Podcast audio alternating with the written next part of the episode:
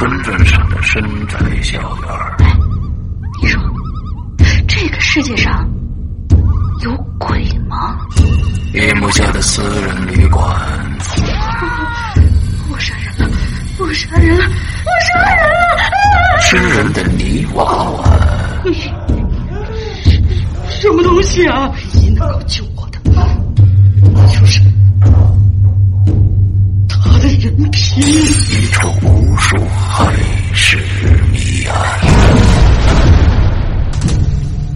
人间为你带来《蒋家小院》，作者清水衙门，由龙鳞播讲。二零一七年九月二十九日，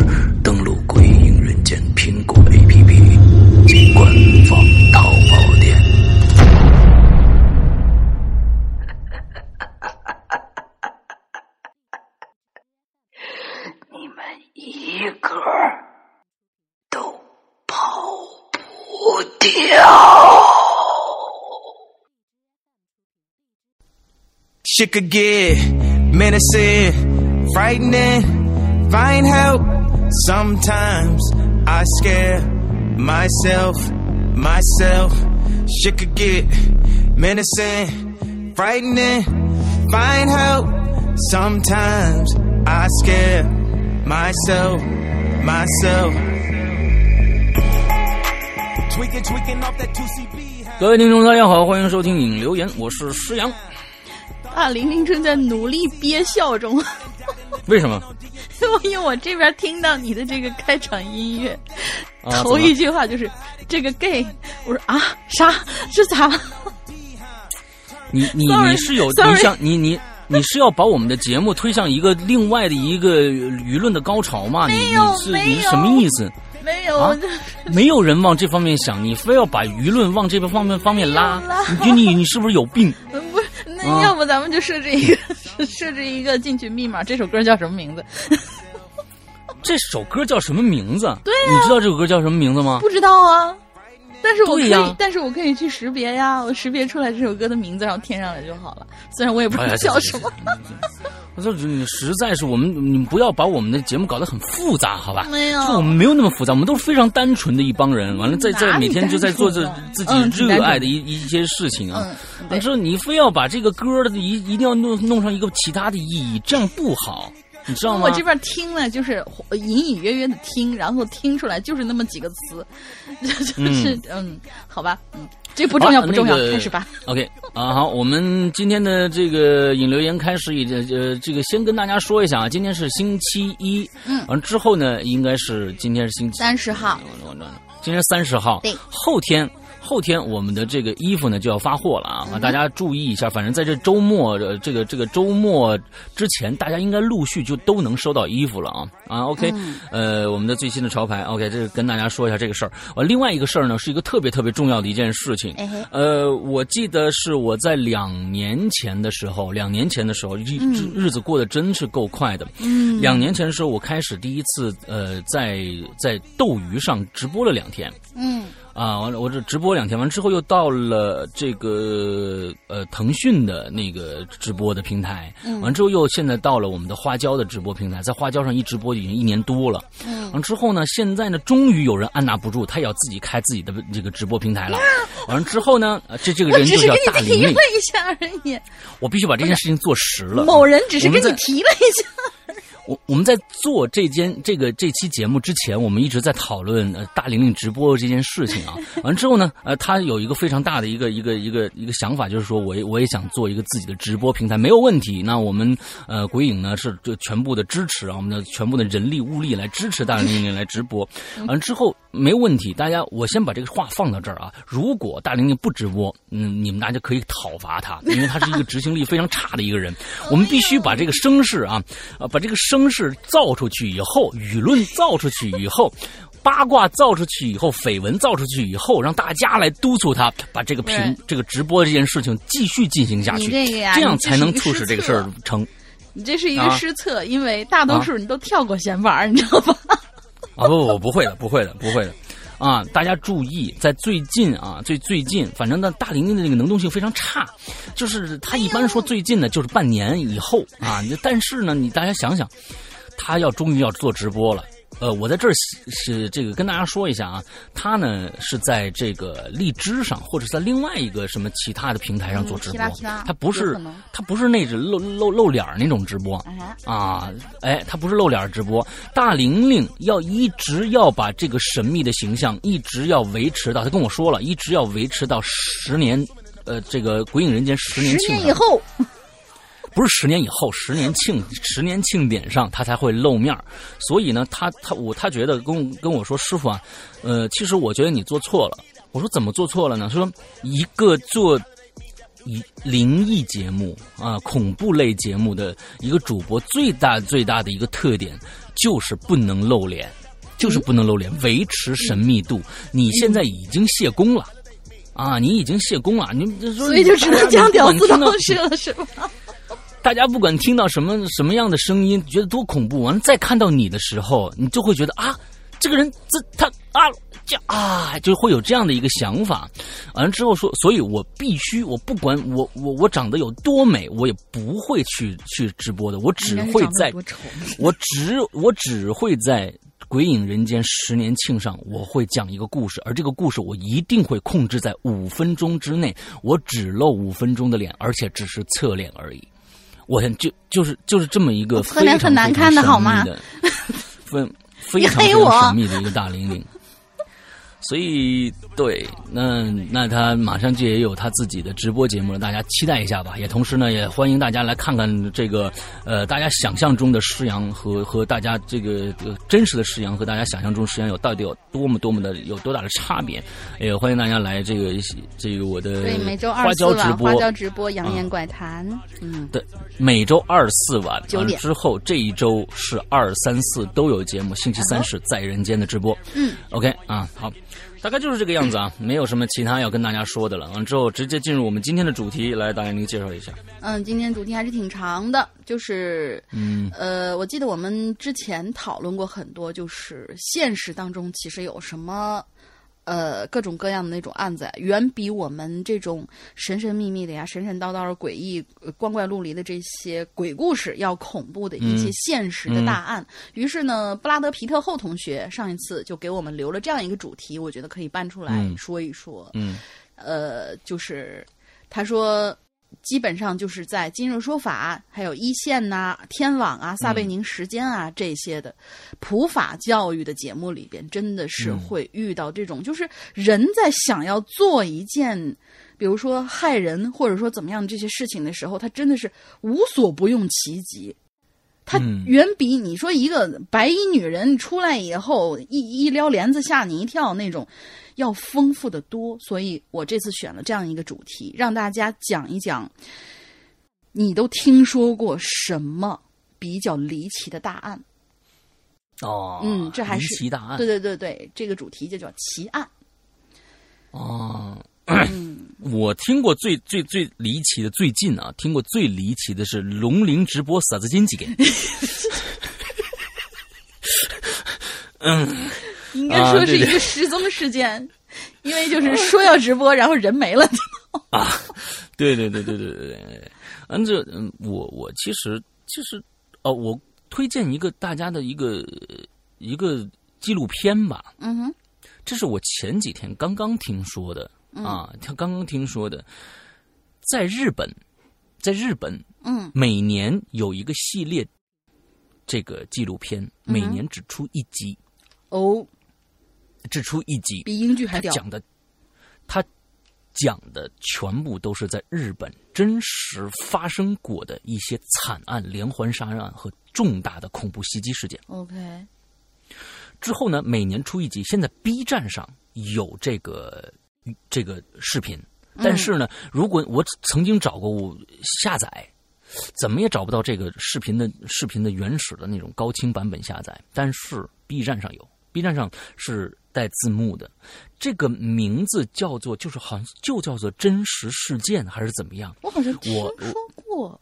我给大家马上找一下啊！完了之后呢，龙鳞可以说一下你这个呃你你的一些呃经历，我给大家找这个具体的名字叫什么啊？嗯，我其实不算是听说过什么大案，但是呢，就是当时大家也知道我这是从警察学校出来的，当时就是分析过这样一个案例。我好像以前有没有跟大家说过，我忘了啊。就是有有过这样的一个真实案例，就是咱咱们比如就是说用小 A 和小 B 吧。小 A 这个男生呢，平常啊，就是基本上就是属于在家里边，然后那个啃老的那种。虽然也已经半大小伙子了，但是呢，他就属于那很尴尬的年纪，就是出去打工吧，人家嫌他小，但是你又在家坐着吧，嫌他嫌他其实就老大不小的那一种。结果呢，他就呃有听说过这样一个案件，就是听说听说他的朋友，他的好基友，从小一块玩大的好基友，嗯然后小 B 呢，就是经常也是问家里面要钱，结果有一天就突然小 B 就找到他说是那个哥们儿要出去躲两天，说你你干嘛了？他说算了，你你你你你之后就你就知道了。嗯结果没过了几天，小 A 就听说，就是小 B 同学失踪的这几天，他们家的邻居有报案，说是他们家里面传出很奇怪的那种味道，而且很久没有见到他爸妈出来。嗯，很久没有见到他爸妈出来，然后就，呃，说是先让那种就是居委会的先进去看，嗯因为当时那个老楼盘里面是没有物业这么一说的，让居委会就是破门进去看，结果进去以后就发现，他们他的父母在屋子里边都已经臭了，嗯，就大家都懂的，然后就是脑袋上面分别是被斧子劈伤的。嗯、就是那那种斧，还不是就是那种圆两个头都是圆的那种斧子，是一面是带刀刃儿的那种斧子，劈伤了，劈的是后脑，哎，劈好像是我忘了是后脑还是前面，劈的是就是反正血肉模糊，就是瘫地上，已经看起来大概已经一个星期了，所以。小 A 就非常非常非常那个，就是心惊胆寒呐、然后就是回来就问家里，就是就就是奶奶，就是怎怎么办呀？这个事儿，嗯咱们到底是报还是不报啊？但是你说这案子已经出来了，那么就报吧，就把这个案子报出来。到了后来，把这个小 B 抓住，为什么呢？就是因为他说他要出去，就很简单一个事儿，说我今天要出去通宵，要去上网，但是爸妈呢实在是不愿意，就是放任他出去那个什么，然后他就一怒之下就把这个爸妈给那个了。干掉了。对，然后躲出去，也真的确实是在他经常去的那个网吧，他在那个网吧里面躲了大概一个星期，最后把这个小孩抓住。而最恐怖的一件事情来了，嗯。小 B 住的那个楼，跟我奶奶家就距离一个花池子那么远，而小 A 是我堂弟，就是自己身边发生的这样的一个一个恐怖事件。现在我说过，对我，我记得我很久，对我很久以前提过，而且为什么我会知道这个案例呢？因为我不经常回我奶奶家，嗯，我会为什么会知道这样一个案例？是因为某一次我们在做那个案件分析课的时候，这个案子被当做典型案例拿到课堂上，当时你还不知道这件事对，我不知道，我不知道，我完全不知道。哦拿到课堂上作为了一个典型的，就是这种青少年的，就是在叛逆期暴虐犯罪的这样的一个案例作为分析。就是相当于是这些小孩我都是很熟的，但是就是发生在一嗯个我很熟悉的一个地方，就真的是挺惋惜，而且细思极恐。就还好，我弟弟现在是，对不起，那个门外那个卖东西的那个又来了，哦，好吧，卖冰棍儿是吧？嗯希望他快点过去。嗯，就是说发生了这样一件事情，就真的是很惋惜。就是还好我弟弟当时受到的冲冲击不小，现在嘛，就是变成了一个还不错的一个青年。嗯。啊，那那那那挺可你有惜的一没有可能过？我我现在担心的是，就是过几天你你有没有师，就是杀师傅的这种念头啊？嘛，我距离你那么远，够不着，给你寄个刀片过去呗。其实这种事儿啊，其实这种事儿，我是觉得你不能说是刚光光通过一个这种少年杀人这种这种事情，它并不是有时候确实是一时冲动，对但是这个冲动的累积是日积月累的，并不是说那天忽然啊，你他爸他妈说，哎，你别去上网了，他们他上什么？你不让我上网，咔给砍家里砍。而且是一个什么？就是说是对于现在独生子的这些人的，就是这种娇惯和放纵，让这些小孩觉得不会有什么事情。这件事情我只要躲过去就行了。当然，他也知道躲。可是，就是对这些小孩的这种，就咱们要说说什么，就是熊孩子必有熊父母嘛。我我是我是认为啊，我是认为就是对于这件事情是一个个例啊，就是说他这真的杀人这个这个东西，呃，如果他连杀人之后他就觉得我躲几天就能躲过去的话，那这个人我觉得是精神上有问题的，他并不是说是一个意识上有问题的一个问题。对，所以我也很惊讶，因为这个小孩我曾经还见过他，就还好。啊，嗯，对，所以这个就是长期积累下来的一个结果啊，并不是以偶然爆发的。那好，嗯刚才我说的那个什么，呃，跟大家介绍那个纪录片啊，大家记一下名字啊，大家记一下名字。这套是嗯 NHK 日本的 NHK 的拍的一套纪录片，每年更新很牛，逼的纪录片。嗯对，叫未解决事件，名字就叫未解决事件。那，里边有各种各样的过去的一些杀人的连环杀人魔，还有一些什么哦，就是各种各样的吧。反正一共好像出了一共六个 file，一共是六个 file，大家可以去找一下。嗯，完之后看一下。嗯，OK。好，那今天我们来第一个第一个故事。嗯你有没有听说过一些比较那个什么的一些案件？就是你所知道的，很我一下想不起来。我就就最最最最近听的最多最恐怖的就是那个龙鳞直播杀金几个，对，对，啊就是这这个真无聊这个事件，对。行，来吧，你你接着第一，咱们今今天第一个故事。第一个好长呀，好吧，嗯，嗯，第一个就是你看他是，我看啊，他一共还可以吧？你要知道不是不是，你要知道，那个布拉德皮特后同学真的是很热衷于写这个东西。他原稿，哦我现在只是他举两个案例，他原先留的这个言总共是五千多字，然后我批了一半儿哦然后我要告诉布拉德皮特后同学，下一次你再说这类话题的时候，可不可以用自己的语言组织一下？啊，然后把它尽量压缩到一个大概一千五两千的一个样子，这已经是我们节目上的一个极限了。为了后面的同学也能够被念到嘛。嗯，好吧，嗯，第一个就是当然是布拉德皮特后同学自己占了第一楼。他说昨天写的题目今天就用上了，赶紧给自己捧个场。山哥、龙的妹子好，我也算是老听众了。从伊里哥还在的时候呢，就躺在床上，嗯，听鬼影，对，嗯躺在床上听鬼影，啊嗯，对。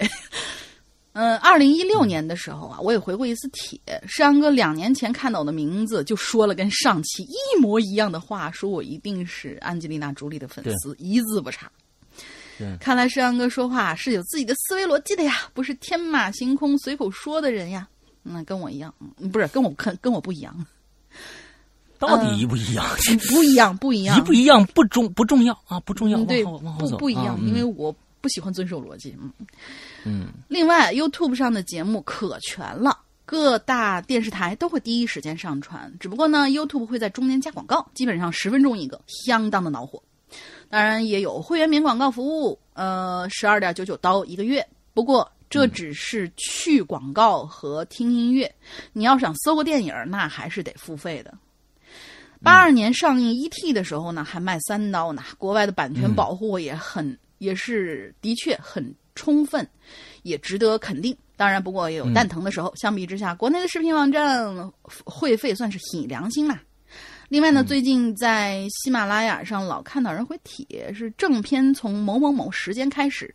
哎，我就纳闷了，听说还有跳过闲板的，明明闲板才是值钱的地方啊！我就喜欢听俩人瞎唠。你这嗯前面拍了一大长串马屁是吧？嗯，可以。嗯好了，我的闲板也说完了，下面我开始讲故事。他讲的这个案件呢是我们不赞成，我们不赞成留言唠闲板儿，太费时间了。我们唠就够费时间，你们还唠，这节目还听不听了？嗯，对呀、嗯，所以下一次我我们可不可以来一个主题，就是是你想跟鬼影说的闲白儿，嗯，嗯给留一这样的主题。哎，可以可以，哎，真的可以啊！行，那下周就这个了。就是他说的这个案件啊，他其实留了两个，一个是国内的一个案子，然后相对来说较短一点点的这个案子是一个国外的一个案件，叫做三亿日元案。嗯，嗯是日本战后犯罪史上最为传奇的一件事一件事情。这个案子呢，有很多的诸多特色。第一呢，就是至今尚未侦破；第二，犯罪手法简单而精妙；第三，现场证据繁多却无效；第四呢，几乎是零伤亡、零损失。所以呢，这个事件也被改编成众多小说、电影以及电视剧，还有漫画作品，甚至在金田一少年事件部的蜡像城杀人事件中都有提到过。嗯嗯当时的三亿日元呢，按照平均工资水平啊换算，现在也就是二十亿日元。嗯，哇，这膨胀还挺厉害的，折合人民币一点二亿，放在地上总重为一点三八吨。哦，对，就这么多现金。为了追查这三亿日元，案发后的七年期间，日本警方动动用的呃警方人数超过十六万人次，排查嫌疑人十二万余名，前后耗光了十亿日元，却一直无法查明真相。这还叫零伤亡、零损失？伤脑细胞啊，损失钱呐、亲。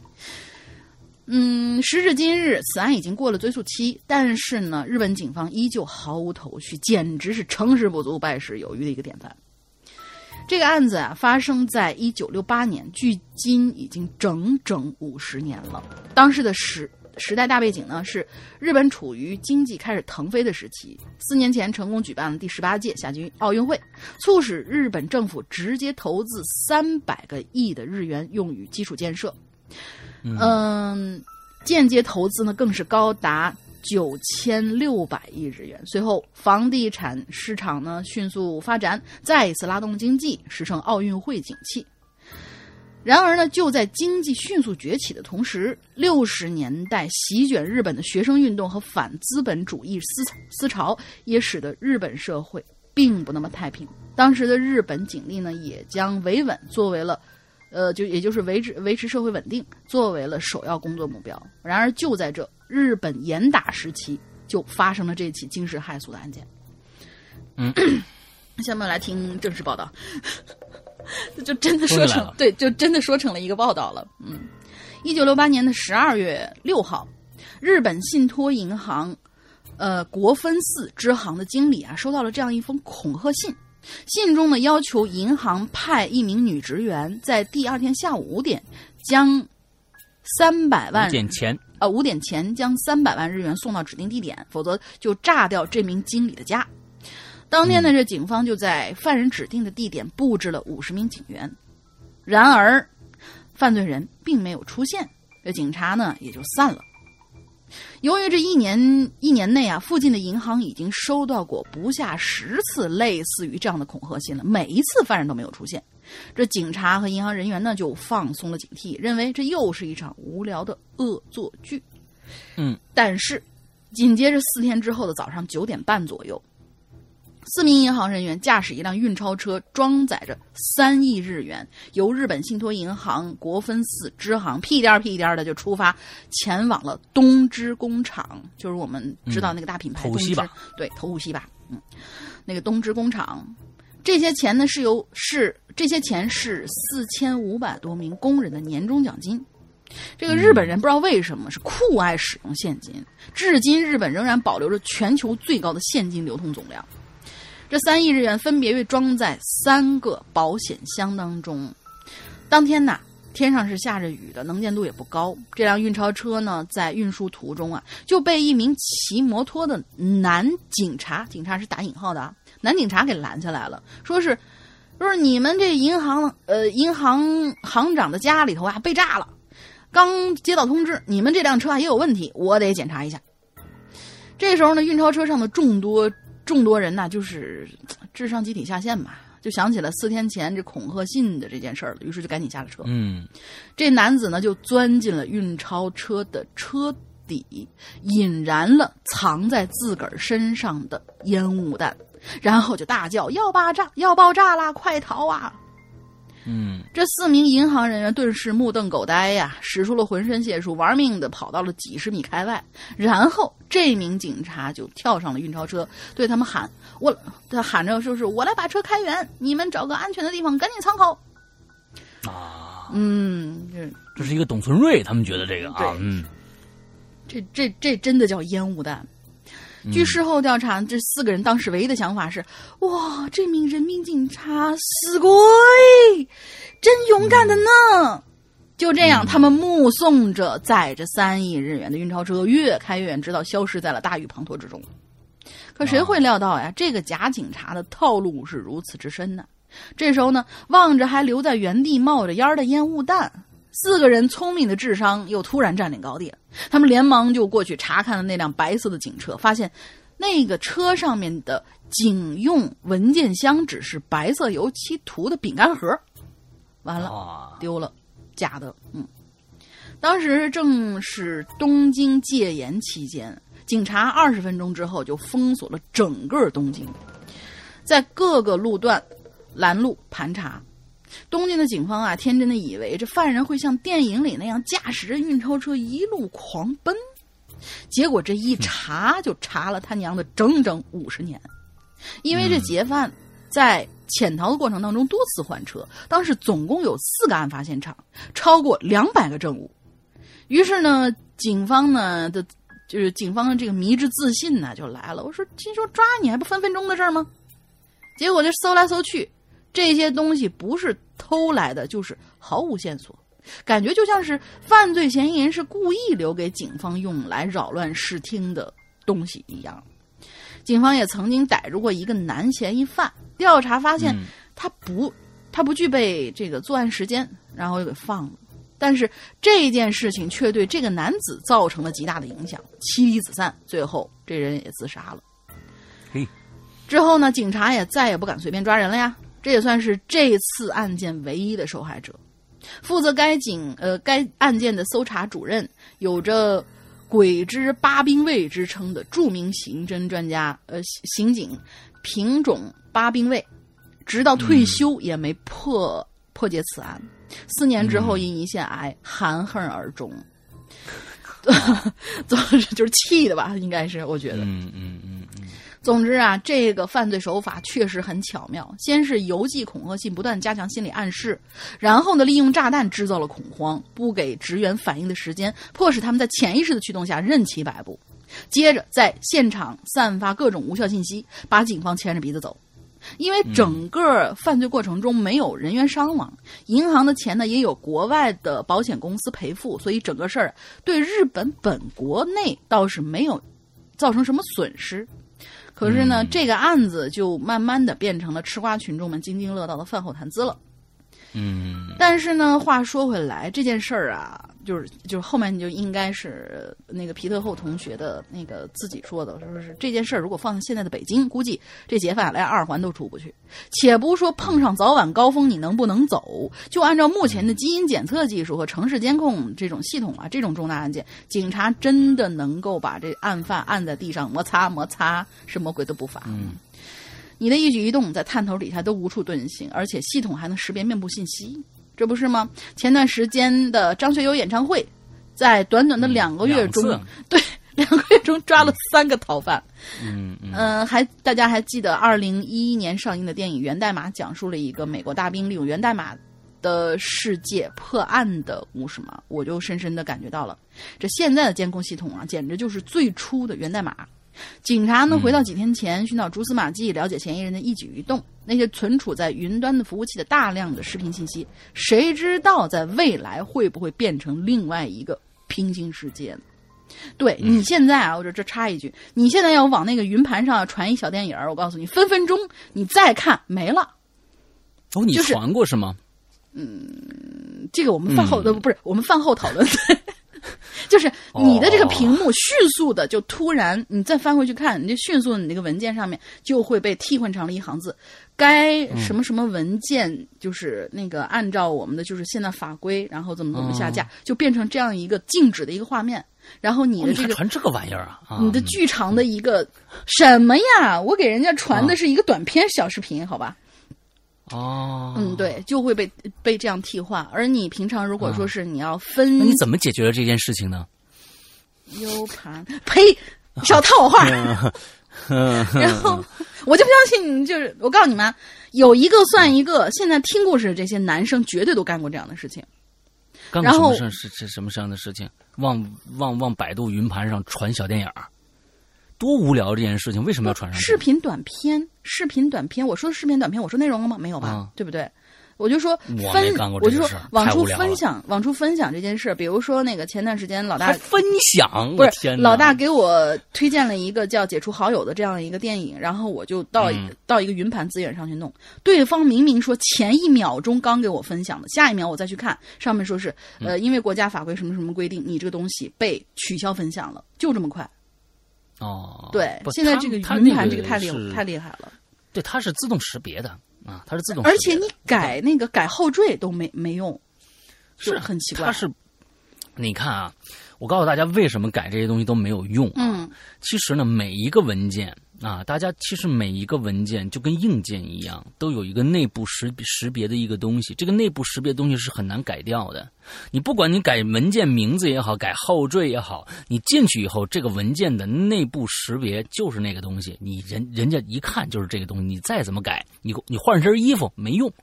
你换身衣服没用，内里还是那个样子的，所以一定会给你下线的。嗯，对，所以这个世界上最值得尊敬的人是谁？是程序员呐，太可怕了。啊嗯，嗯，我们把这个功能念完啊。瞧小电影把你把你折腾的，嗯，不是啦，没有啦，嗯，你这种人简直，嗯，反正是呢，就是皮皮特后同学说是这又让我想起之前的有这样一个说法，说是玩家下线之后呀，这游戏里的 NPC，也就是那个自带的这些角色。都在干嘛呢？嗯会不会在某个副本里正在发生着西部世界一样的剧情呢？反正故事说着说着就聊飞了，让我们再回到这个案子里。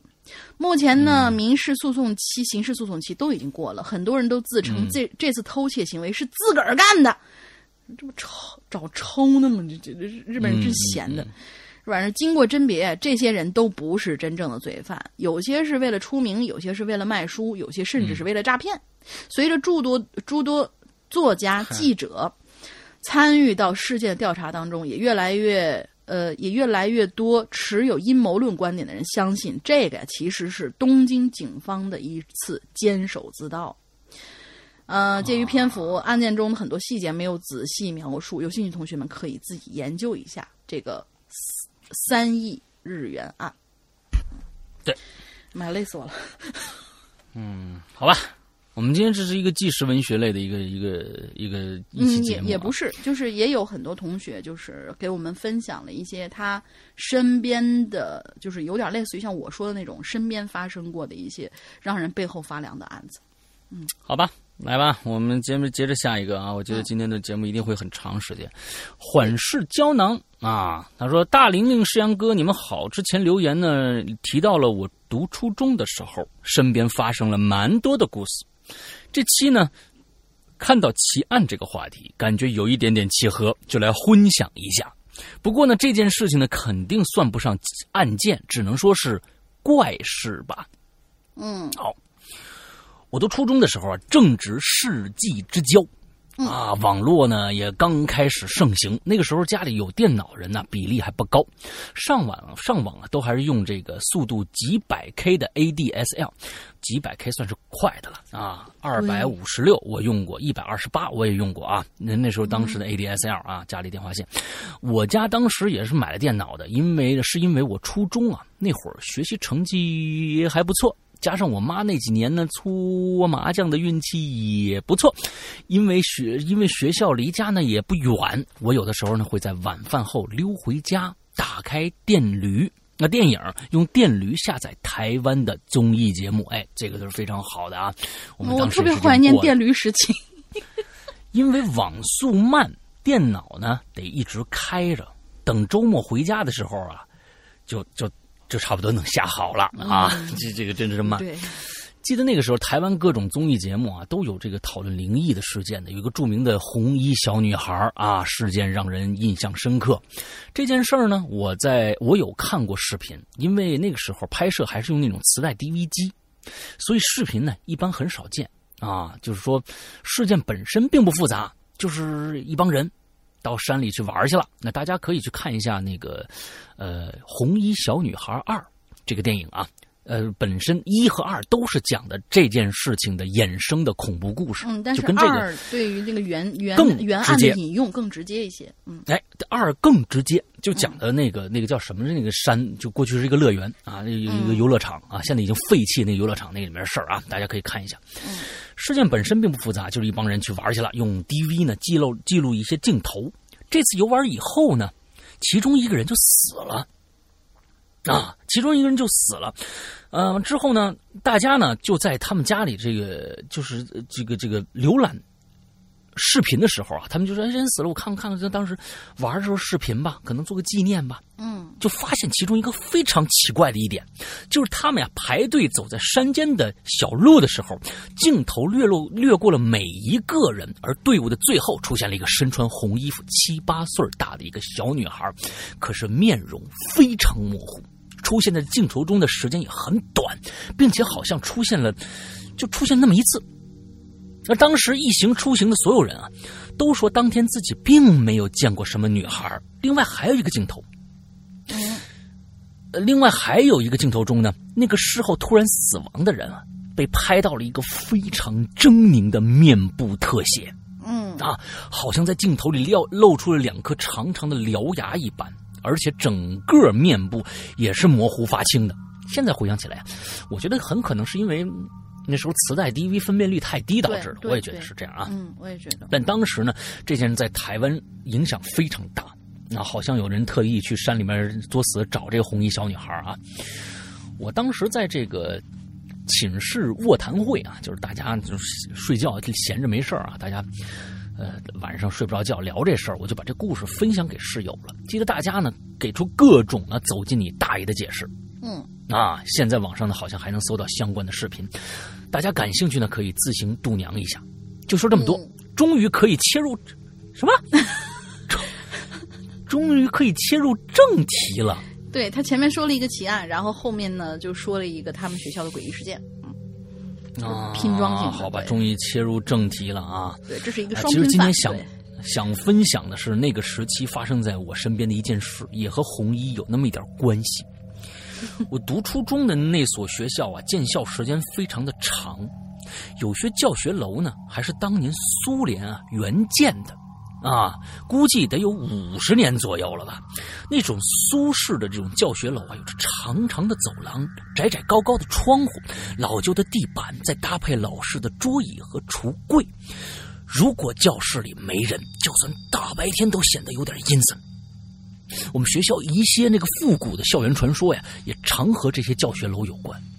嗯啊，应该是初二那年，新的教学楼就造好了，所有班级呢都包搬到这个新教学楼去了。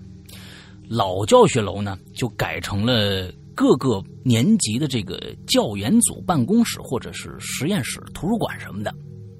啊，我同宿舍的一个室友啊，是化学课的课代表，他呢就常去教研组办公室啊，拿这个老师批改好的作业，途中呢就要路过一些没有人的老教室。他说啊，有时候楼里头人少，走过这个长廊的时候，会感觉身上的毛孔突然打开，心里发慌。当时我们化学老师呢是一个特别年轻的女老师，啊，一头干练的短发呀，戴着眼镜，平时呢特别喜欢穿裙子，嗯，上课的时候呢经常穿一条大白裙子，嗯，嗯、对，为什么我要用这种口口口气来？对啊，为什么？嗯。那天好像是一节内容挺简单的化学实验课，啊，呃，实验教室呢就在这栋老教学楼里。关于那节实验课呀，我记忆中的各种细节已经模糊了，但化学老师穿的那条，怎么突然变成深红色的长裙了呢？以前不是大白裙子吗？现在想起来依然很清晰。啊，大红裙子，大白裙子。那天穿了一个大红裙子。那天的实验需要示范稀硫酸的配置。老师啊，一边解说，一边呢拿起了桌上的烧瓶。而当他把烧瓶内的液体倒入桌上的烧杯的时候，意外发生了。老师把这浓硫酸拿起来一饮而尽。哎，啊，我好像好像没没按人家没按人家说的那。对哦，你干什么？Sorry Sorry Sorry Sorry，我在想另外一件事情啊。意外就发生了，倒入烧杯内这个液体啊，瞬间飞溅了起来，飞溅的幅度很大，很多都溅到了老师的脸上。哎呦！这是我我离讲台比较远，那一瞬间还没意识到发生什么，只听见老师一声尖叫，用手捂住了脸。那几秒钟时间就像凝固了一样。作为一个初中生，面对这种情况，一般都是脑中一片空白，傻站着。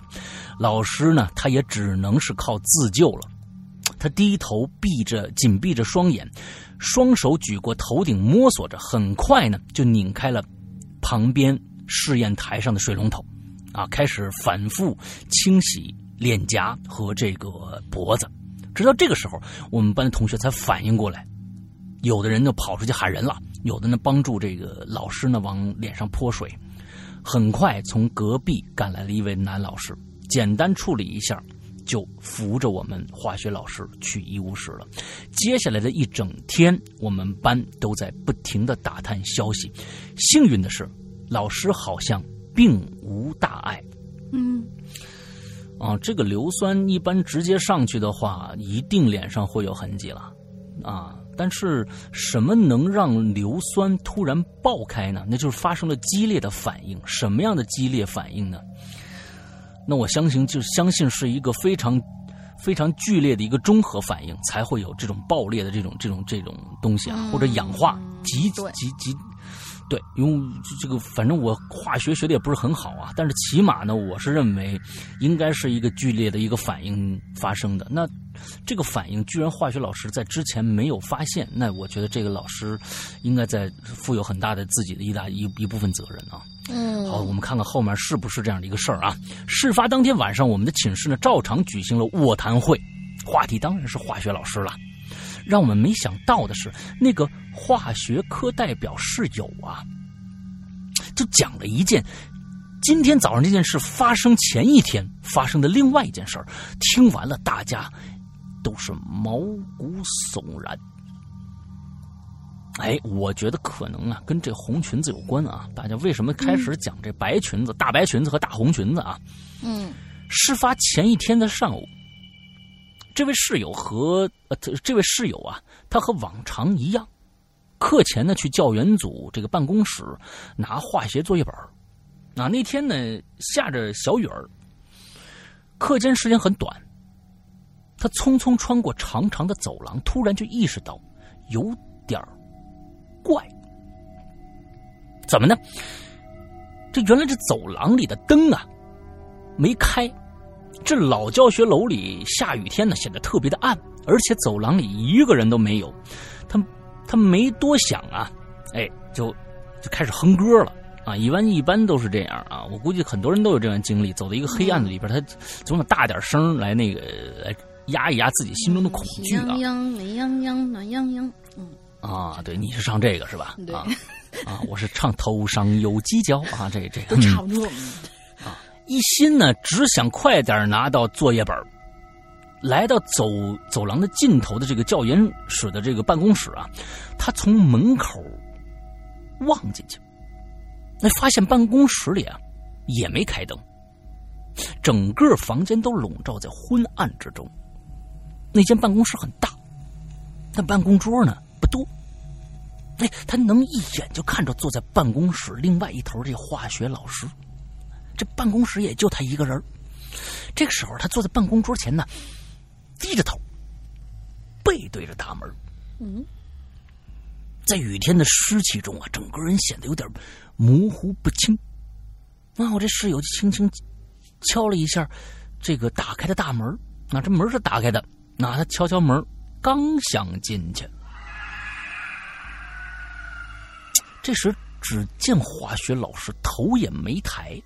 含糊的说了一句：“你先走吧，我我会带带带带他过去。哎，说我会带他来的。哦，你先你先走大门，你先走大门。哎，不是不是什么，看串行了，亲，你先走吧，我会带他来的。怎么串你这到大门行太？密了，你你这你这行太密了，嗯，你你先走吧，我会带他来的。啊，后面这句话什么意思啊？我会带他来的。当时呢，室友愣了一下，脚步就停下来了，但并没多想，以为老师作业还没改好呢，等会儿自己会带过来。他以为是这么这么个意思啊。事后回忆这句话，我们都感觉有点怪，但说不上来为什么。室友呢，在转身离开之前呢，他就下意识打量了一下背对着他的这个化学老师，发现啊，化学老师居然穿了一条红色的长裙。这正是第二天他出事儿时候穿那条红色的长裙，在灰暗的光线下，这条红裙呢显得特别的扎眼。我们寝室所有人呢都一致怀疑是他看错了，但他很肯定说不会，啊，因为化学老师之前啊从来没穿过红色的裙子，所以呢他当时印象特别特别的深。室友啊，他没拿到作业本啊，就赶紧回教室了。可当他回到教室的时候，奇妙奇妙的一一一幕就发生了啊！他就发现这化学老师居然已经在教室里了，讲台上放着一摞作业本，他当时就愣了，可没敢上前问，就回自己座位坐好了。其实那节课前呢，化学老师早早就来了，和往常一样穿了一条白色的裙子，而室友在办公室里看到的那个低着头穿着红裙子到底是谁呢？我们此后也没有任何的线索和结论。虽然大家都是无神论者啊，我当时呢对室友的这个经历也表示怀疑，但在内心依然产生了一种莫名的恐惧。室友也反复说明。就是因为今天实验课上看到老师穿的那条红裙子，他才认定自己前一天看到的就是这条裙子。那那天晚上我们就此事讨论了很久，最后相互约定不在班里传，不能让老师再受到心理伤害了。哎呀，你们几个孩子太善良了，真好。结果现在你放在了这儿，然后让全世界都知道这事儿。啊，那那我觉得这也行。那老师呢还不一定过去多长时间了也也无所谓啊。那倒是啊，这人也不知道他是是谁，那你这个这个传播力度就小多了。我跟你说啊，几天后呢，化学老师重回课堂，脸上也没有什么伤痕。此后过了很挺久的，学校里就有一就有了一些传闻，说是因为那批实验器材质量不合格。啊，硫酸的浓力浓度不足，才没让老师毁容。负责采购的老师虽然拿了回回扣，这还能拿回扣呢，但也算是做了件好事吧。因为我在这个、嗯、对，应该我觉得是有回扣。你比如说是百分之九十的浓硫酸，肯定跟百分之七十浓硫酸价格是不一样的嘛。啊，他买了，因为我在这个这、嗯、在这个学校读了初中和高中之后，还发生了挺多事儿，有些还是和这个老教师有关的，以后再来分享吧。最后呢，祝鬼影越来越好。虽然大家都有遇到过怪事，虽然大家都是遇到怪事来这分享，但一定要平平安安的哦。嗯，嗯这个浓硫酸啊，我是觉得这个实验器材和浓硫酸的浓度不足，那不足以说明为什么它发生那么强烈的反应啊。因为浓硫酸稀释过程其实就是，我觉得应该就是对水的过程吧。因为水是直直接稀释的一个过程嘛，嗯，我记得好像当时就是稀就是稀释稀释完了之后，呃，用那个试纸来测它的酸碱度，对，但是它是能泼溅出来，我觉得应该是给了它什么刺激性的东西，比如说你你用用的是一个偏碱性的一个东西，喝点酒是吧？不是对它有刺激性的一个东西，比如说一个偏，它一定是一个中和反应啊，强烈的中和发生了一个强烈的酸碱中和反应，或者是。一个极极大的一个氧化的一个一个过程，或者怎样啊？我不知道啊。嗯、但是但是一定里面有一个一个什么大的一个什么催化剂什么之类的一个这样一个东西存在，它会才会喷溅出来。要是普通水好像不行啊。对，嗯。OK，那么下一个故事吧。那这个故事写的不错啊，写的不错，我觉得这个整个的氛围造的也也也很好，嗯，嗯，来吧，第三个啊，相对来说短一点点，叫倩倩倩同学。山哥嗯龙玲姐您好呀，我是鬼影的倩倩倩，有两期没有来留言了。看到这期主题，我不禁想起了一年前我的同事告诉我的事情。嗯至今为止吧，警察都还没有找到凶手的。现在想起来，他跟我说这个案件的时候，我的背脊都不由得发凉。嗯这个同事呢，是以属于特别拼命的那种女人，已婚，有两个孩子。这夫妻俩呢，凭着多年省吃俭用的积蓄，终于下定决心在湖南湖南长沙地某区买了一套属于自己的房子。当他们去了心仪的房源售楼处看完之后，就把这房子啊，就是算是彻底敲定下来了。后来同事就跟家里亲戚提了这事儿。这亲戚就跟他说啊，说你去看这房子的时候，有没有听别人说些什么呀？同事说没有啊。这亲戚接下来说了一件事儿，就让这个同事啊倒吸了一口凉气。哦，同事亲戚就说：“哎，你不知道啊，这事儿在你回来之前闹得可是沸沸扬扬的。就你们订了那房源，隔壁的一个房源，就上礼拜啊，一对小夫妻去那儿看那刚刚修好的现房，结果呢，那女的呀就在那毛坯房的混凝土墙里，瞅见了人的半个脑袋埋在里头，发现那人脑袋就在那墙面上呢，本身就突出了墙面一部分，又因为前两天下雨的原因一直漏水呀、这水呢就把那墙面给打湿了，人骨头那表面那覆盖那层混凝土颜色就被冲掉了，刚好呢就露出了那部分头骨。好家伙，那眼睛啊，周围的结构啊一并露出来了呀。后来呢，警察就到了，说那个房源的售楼处啊，到现在还处于调查中，不能营业呢。不信你可以问怎么，验的房呢？你们这个这个对呀这个这个房地产商啊，嗯不信你可以问问你你你那边当警察那些同学。后来呢，这个同事啊，就是打了打通了一个电话，就给警在警局上班的同学。嗯。同学一开始是不想跟这位同事说这件事儿的，后来就这个同事就是软磨硬泡之下吧，那位警察同学就透露了，说是啊，他们当时接到报警电话，就出警去现场勘验了，通过法医鉴定，那个半个头骨啊，确实是人类的头骨，而且头骨表面呢，明显有被人敲击过的痕迹。嗯，这位死者呢，应该是生前被人杀害了，而凶手把他丢进了搅拌车，尸体的其他部分已经无从查找了。就只有这么一个哦它不是整尸，对对对对对，不是整尸封墙。整尸封墙的话，嗯那这墙得有多厚啊？对对对对对，嗯，推测呢，应该是混在混凝土里头，用来修建房子了。而凶手呢，也没办法去查这个事儿。嗯被害者如果是在施工工地被杀的，恐怕是这种建建筑工地的周围的监控啊也不全面，而且地处偏僻，线索呢少之又少，这案件根本就没法破。而这件事情呢，后来也被很好的就给掩盖掉了。据同事说呀，呃，发生命案的那个房源过了几个月之后又重新营业了，而且这房很快的就被一抢而空了。殊不知，购买这处房源的某些业主们，每天晚上都在与尸共眠，也说不定了。啊，说到最后有点调皮了，但确实是真事儿。文笔不好，请多多包涵。呃，祝龙玲姐越来越黑，嗯，谢谢。被石阳哥黑的忒惨了啊！你也知道啊。祝石阳哥越来越胖，因为石阳哥最近好像瘦了，都快成锥子脸了呢。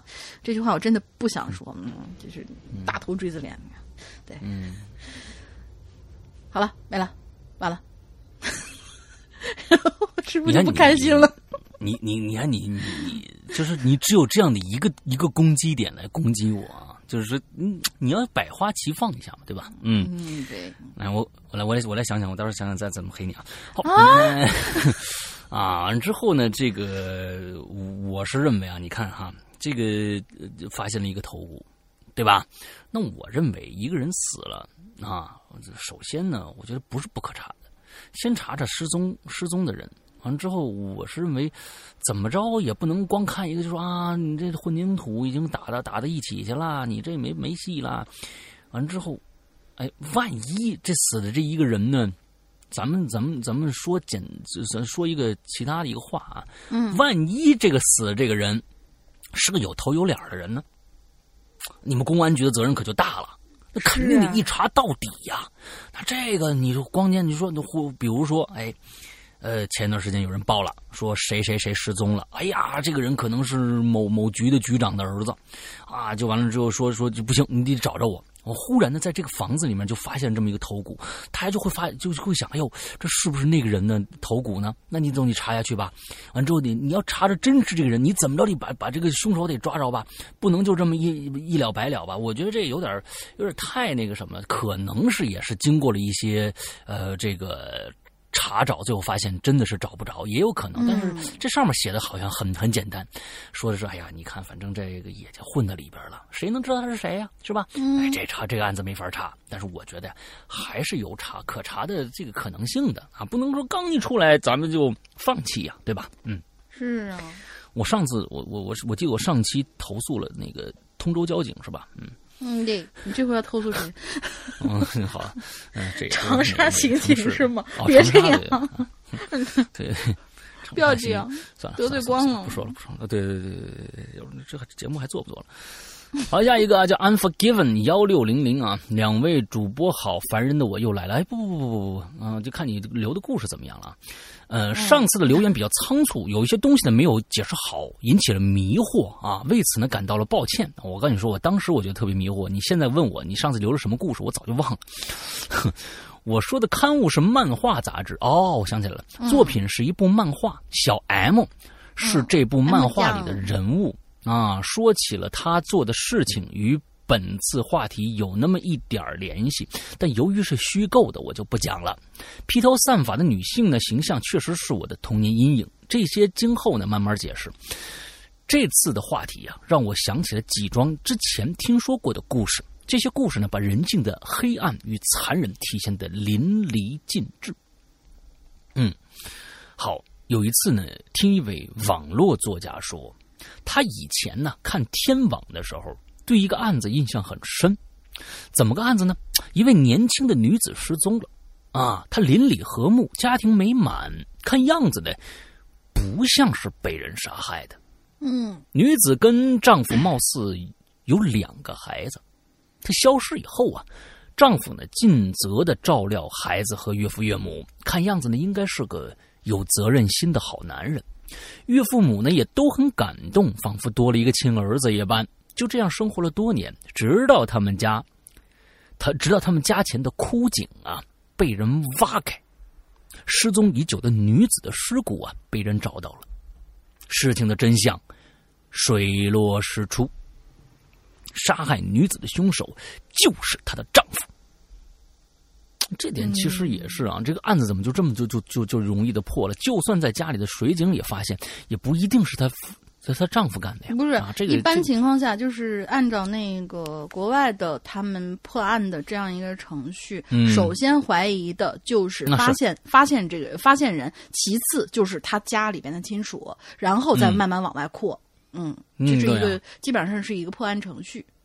嗯，多方面证据确凿啊，陷入绝境的这个男子终于认罪，而杀人的出发点却是所谓的耐爱啊，爱爱。嗯嗯这是一对看起来极其不般配的夫妻。男方其貌不扬，寡言少语；女方貌美年轻，活泼善良。但条件较好的女方呢，没有嫌弃男方的缺点啊。出于感情，与其成婚生子，女方呢比较聪明，也有一些学识，在不远的城区啊找了一份待遇不错的工作，每天晚上很晚才回家。妻子离家呢时间长，这个丈夫啊就开始怀疑呀，他是不是跟外面人有有有那个关系啊？每天看自己哎脸越来越绿嘛。嗯，对，对，毕竟两个人觉得，哎呦，我这个条件啊，人家那个岁数，是不是？嗯，凭什么看上我呀？啊，我这个年纪儿，他那个岁数啊，嗯舌头根子砸死人啊！跳进黄河洗不清，我得顾全这个，嗯，嗯，对我得顾全这个啊。男人是他觉得这两个人自身条件差太远了，男人完全没有自信心。妻子呢，有一天晚上啊，又特别晚回来，正巧当天呢，丈夫这个心情不是特别好，俩人吵起来了。恼羞成怒的父，这个这个丈夫拿起身边的工具，将妻子头砸碎了，连夜弃尸枯井。你具体按按这个查案的过程不太清楚啊，可能是时间久远的关系吧。但但据这个女子父母所说呀，说他们俩做了一场梦，梦见自己的女儿在喊冤，协助了侦破。我的天哪！这个故事我觉得还不一定是这样的一个结局啊，嗯，啊，这个多年前在《今日说法》看到了这样的故事啊，知道了大概的内容啊。一位青年搬到了某个小镇，这好像这是另另外一个另外一个故事了吧？一个青年搬到了某个小镇，和奶奶一起住，刚搬过来不久就频频做噩梦，梦中总会出现一个没有下巴的女人。哦，你这个是一个阴诗诗是吧？嗯，咒怨吗？对。啊，诗诗不不不不，大家如果听了上一期的这个呃我的直播节目《屌丝道士》里边，就有一个没有下巴的女人啊，《屌丝道士》里边有一个那个叫诗诗，不是刘诗诗啊，嗯嗯嗯，诗诗是湿润的湿和尸体的尸啊，就是马王堆出出出土的那个那个诗诗啊，不是刘诗诗啊，嗯，对着他哭啊，就发现有个有个没有下巴的女人对着他哭，他感到非常的害怕，几乎每个晚上都睡不着。经过多方的求助，在心理医生的帮助下，恐惧感是减轻了，但事情并没有结束。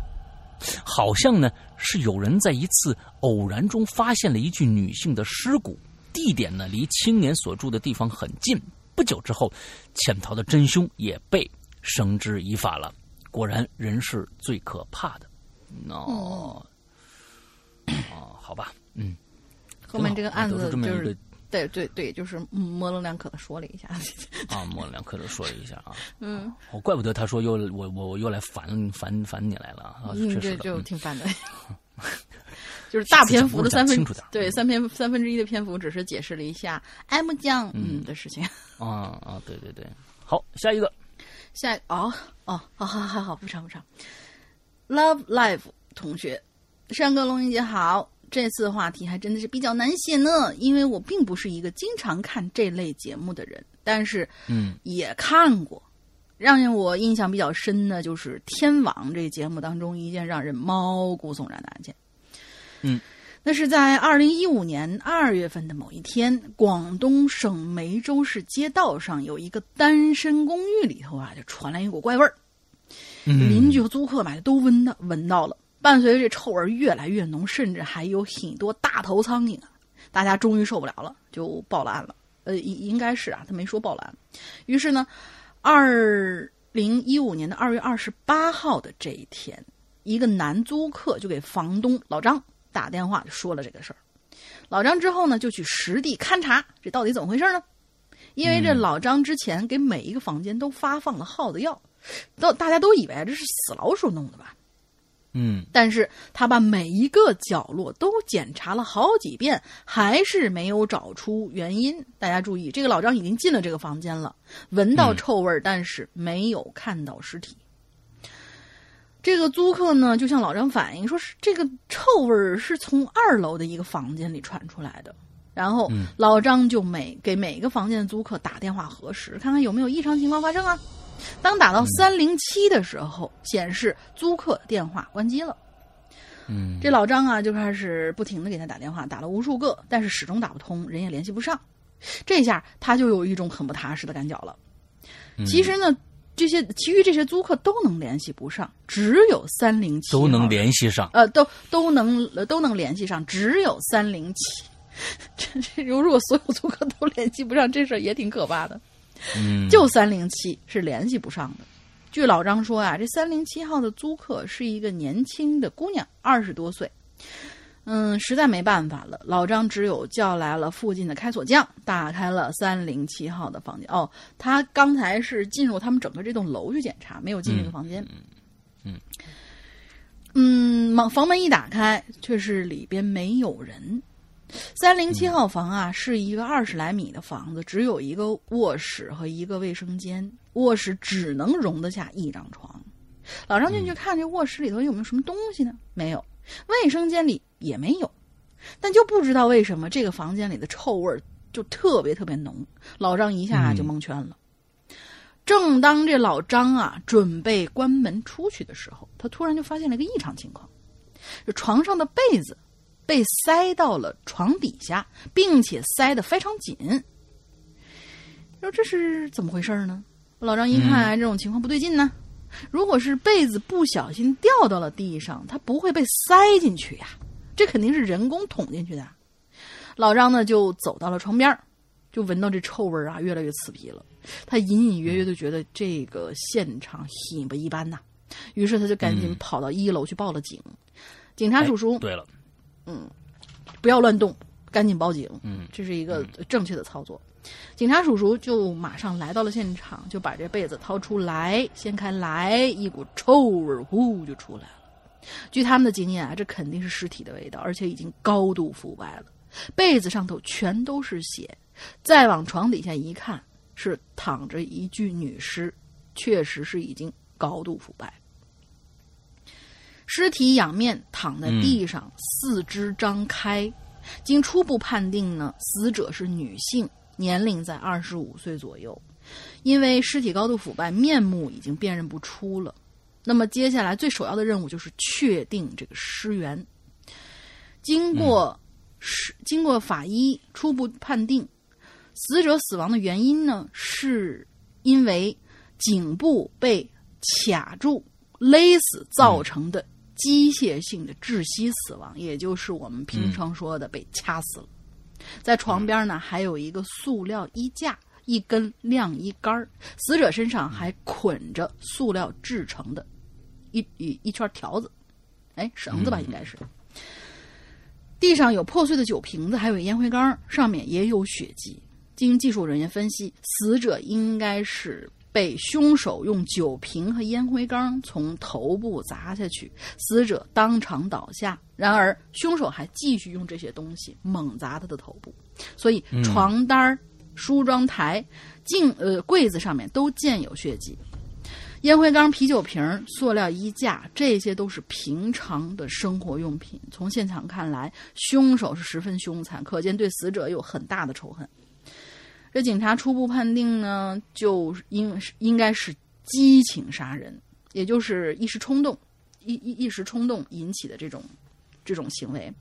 然后后面的事儿呢，我呢就记得不是特别清楚了，希望写的还算通顺吧。反正他没有写这个案子的结果啊。最后祝鬼影越办越好。呃，其实我也是个不爱加标点的人，但听过鬼影知道以后，最让主播头疼的事情就是不加标点啊，所以我坚持加了标点。希望大家念，嗯，希望二位念的还算轻松吧。嗯，挺轻松的，标点加的挺好。嗯呃，不是这个文字啊，如果你但凡给别人看的话，你不加标点，呃不加标点，都是让人头疼的事儿。我可以跟这么跟你说啊，嗯。呃，就算是看惯了不加标点的文章的你，你过两个月两个月，你再看你曾经写过的一篇文章，你不加标点，你都念得很很吃力，这是肯定的。我觉得大家可能现在就是因为那个，呃，有相当大的一部分人用的还是手机去码这个稿子，而且是苹果自带的那种输入法。很多人都觉得找他那个标点啊，其实挺麻烦的，所以就一般情况下就是打什么什么字儿，然后底下直接按一个空格，就按照美美式输入法那样的去输嘛。可能现在有很多人习惯性的这么做。嗯嗯，美式输入法也是有标点的啊，嗯，不要不要把把美国说的那么那个但是标点符号它的，但是他大多数的情况之下是一个单词儿空一格呀。有有有延伸到我们使用的方法来说，就是那人家句子那儿，人家一个句子那儿，咱们这也是一个字儿一个字儿打呀。你这不能说是他单词儿一个空格就算一句话了，那不是，他那也有标点符号的啊。这个东西嗯，但是他们的空格使用率，空格使用率肯定比我们的高。啊，嗯那你英语学好点也成啊。你你下次你就用全用英语写啊也行，我给你念。我不会念呐，万一轮到我怎么办？你这种人坑人呐！没没没有没有没有没说你，我是说那个不加标点符号的同学啊，你你就习惯了这个英文的写作方式，那你用英文写也行，没问题啊。嗯，可以。你说我就是一个外国人嘛，我在美国生活了很多年，已经习惯了这种你写一个字空一个格的。你这是喝醉了的新疆大汉。啊，不不不不，新疆人不这么说话。我是一个美国人啊，之后我美国人才不是这么说话的美国人才不是这么说话的好吗？美国人到底怎么说话呢？你快快念下一个吧。好啊，我认识几个外国外的朋友，他们写给我写中文的时候，标点符号加的都非常非常的好。我对呀、就是你现在让所有的一些小学生给你写东西的时候，他肯定也是标点符号加的特别的不好，都是都是句是句的那种，因为他们是刚刚学的嘛。啊，嗯，哦哦，你是很很很支持不加这标点符号的，看来不是啊，我只是说大家这个习惯我可以理解，但是还是希望大家写稿子的时候给我们加上。嗯，啊、我不理解，嗯，因为我觉得可能大家写这种东西的时候，可能不是给别人看的，因为只要给别人看，不加标点符号，或者是有有些更可恨啊，他连那个空格都没有，他那个连那个空格都没有，对，完了，所以就是嗯。有的那个更可恨啊！那个我我我我曾经上一期说过一个，就是我们《鬼影人间》有史以来第一个被我们被我们略过的在人间的那个那个那个那个孩子，嗯他就不加标点符号哎，啊，他就不加标点符号。而且还没有最后我说空格吗你为什么不加标点符号？我说你为什么不加标点符号啊？没有空格，没有空格，我可以截图给你看啊。好，当时我就怒了，微信上联系的时候，我当时我就怒了，我说你为什么不加标点符号？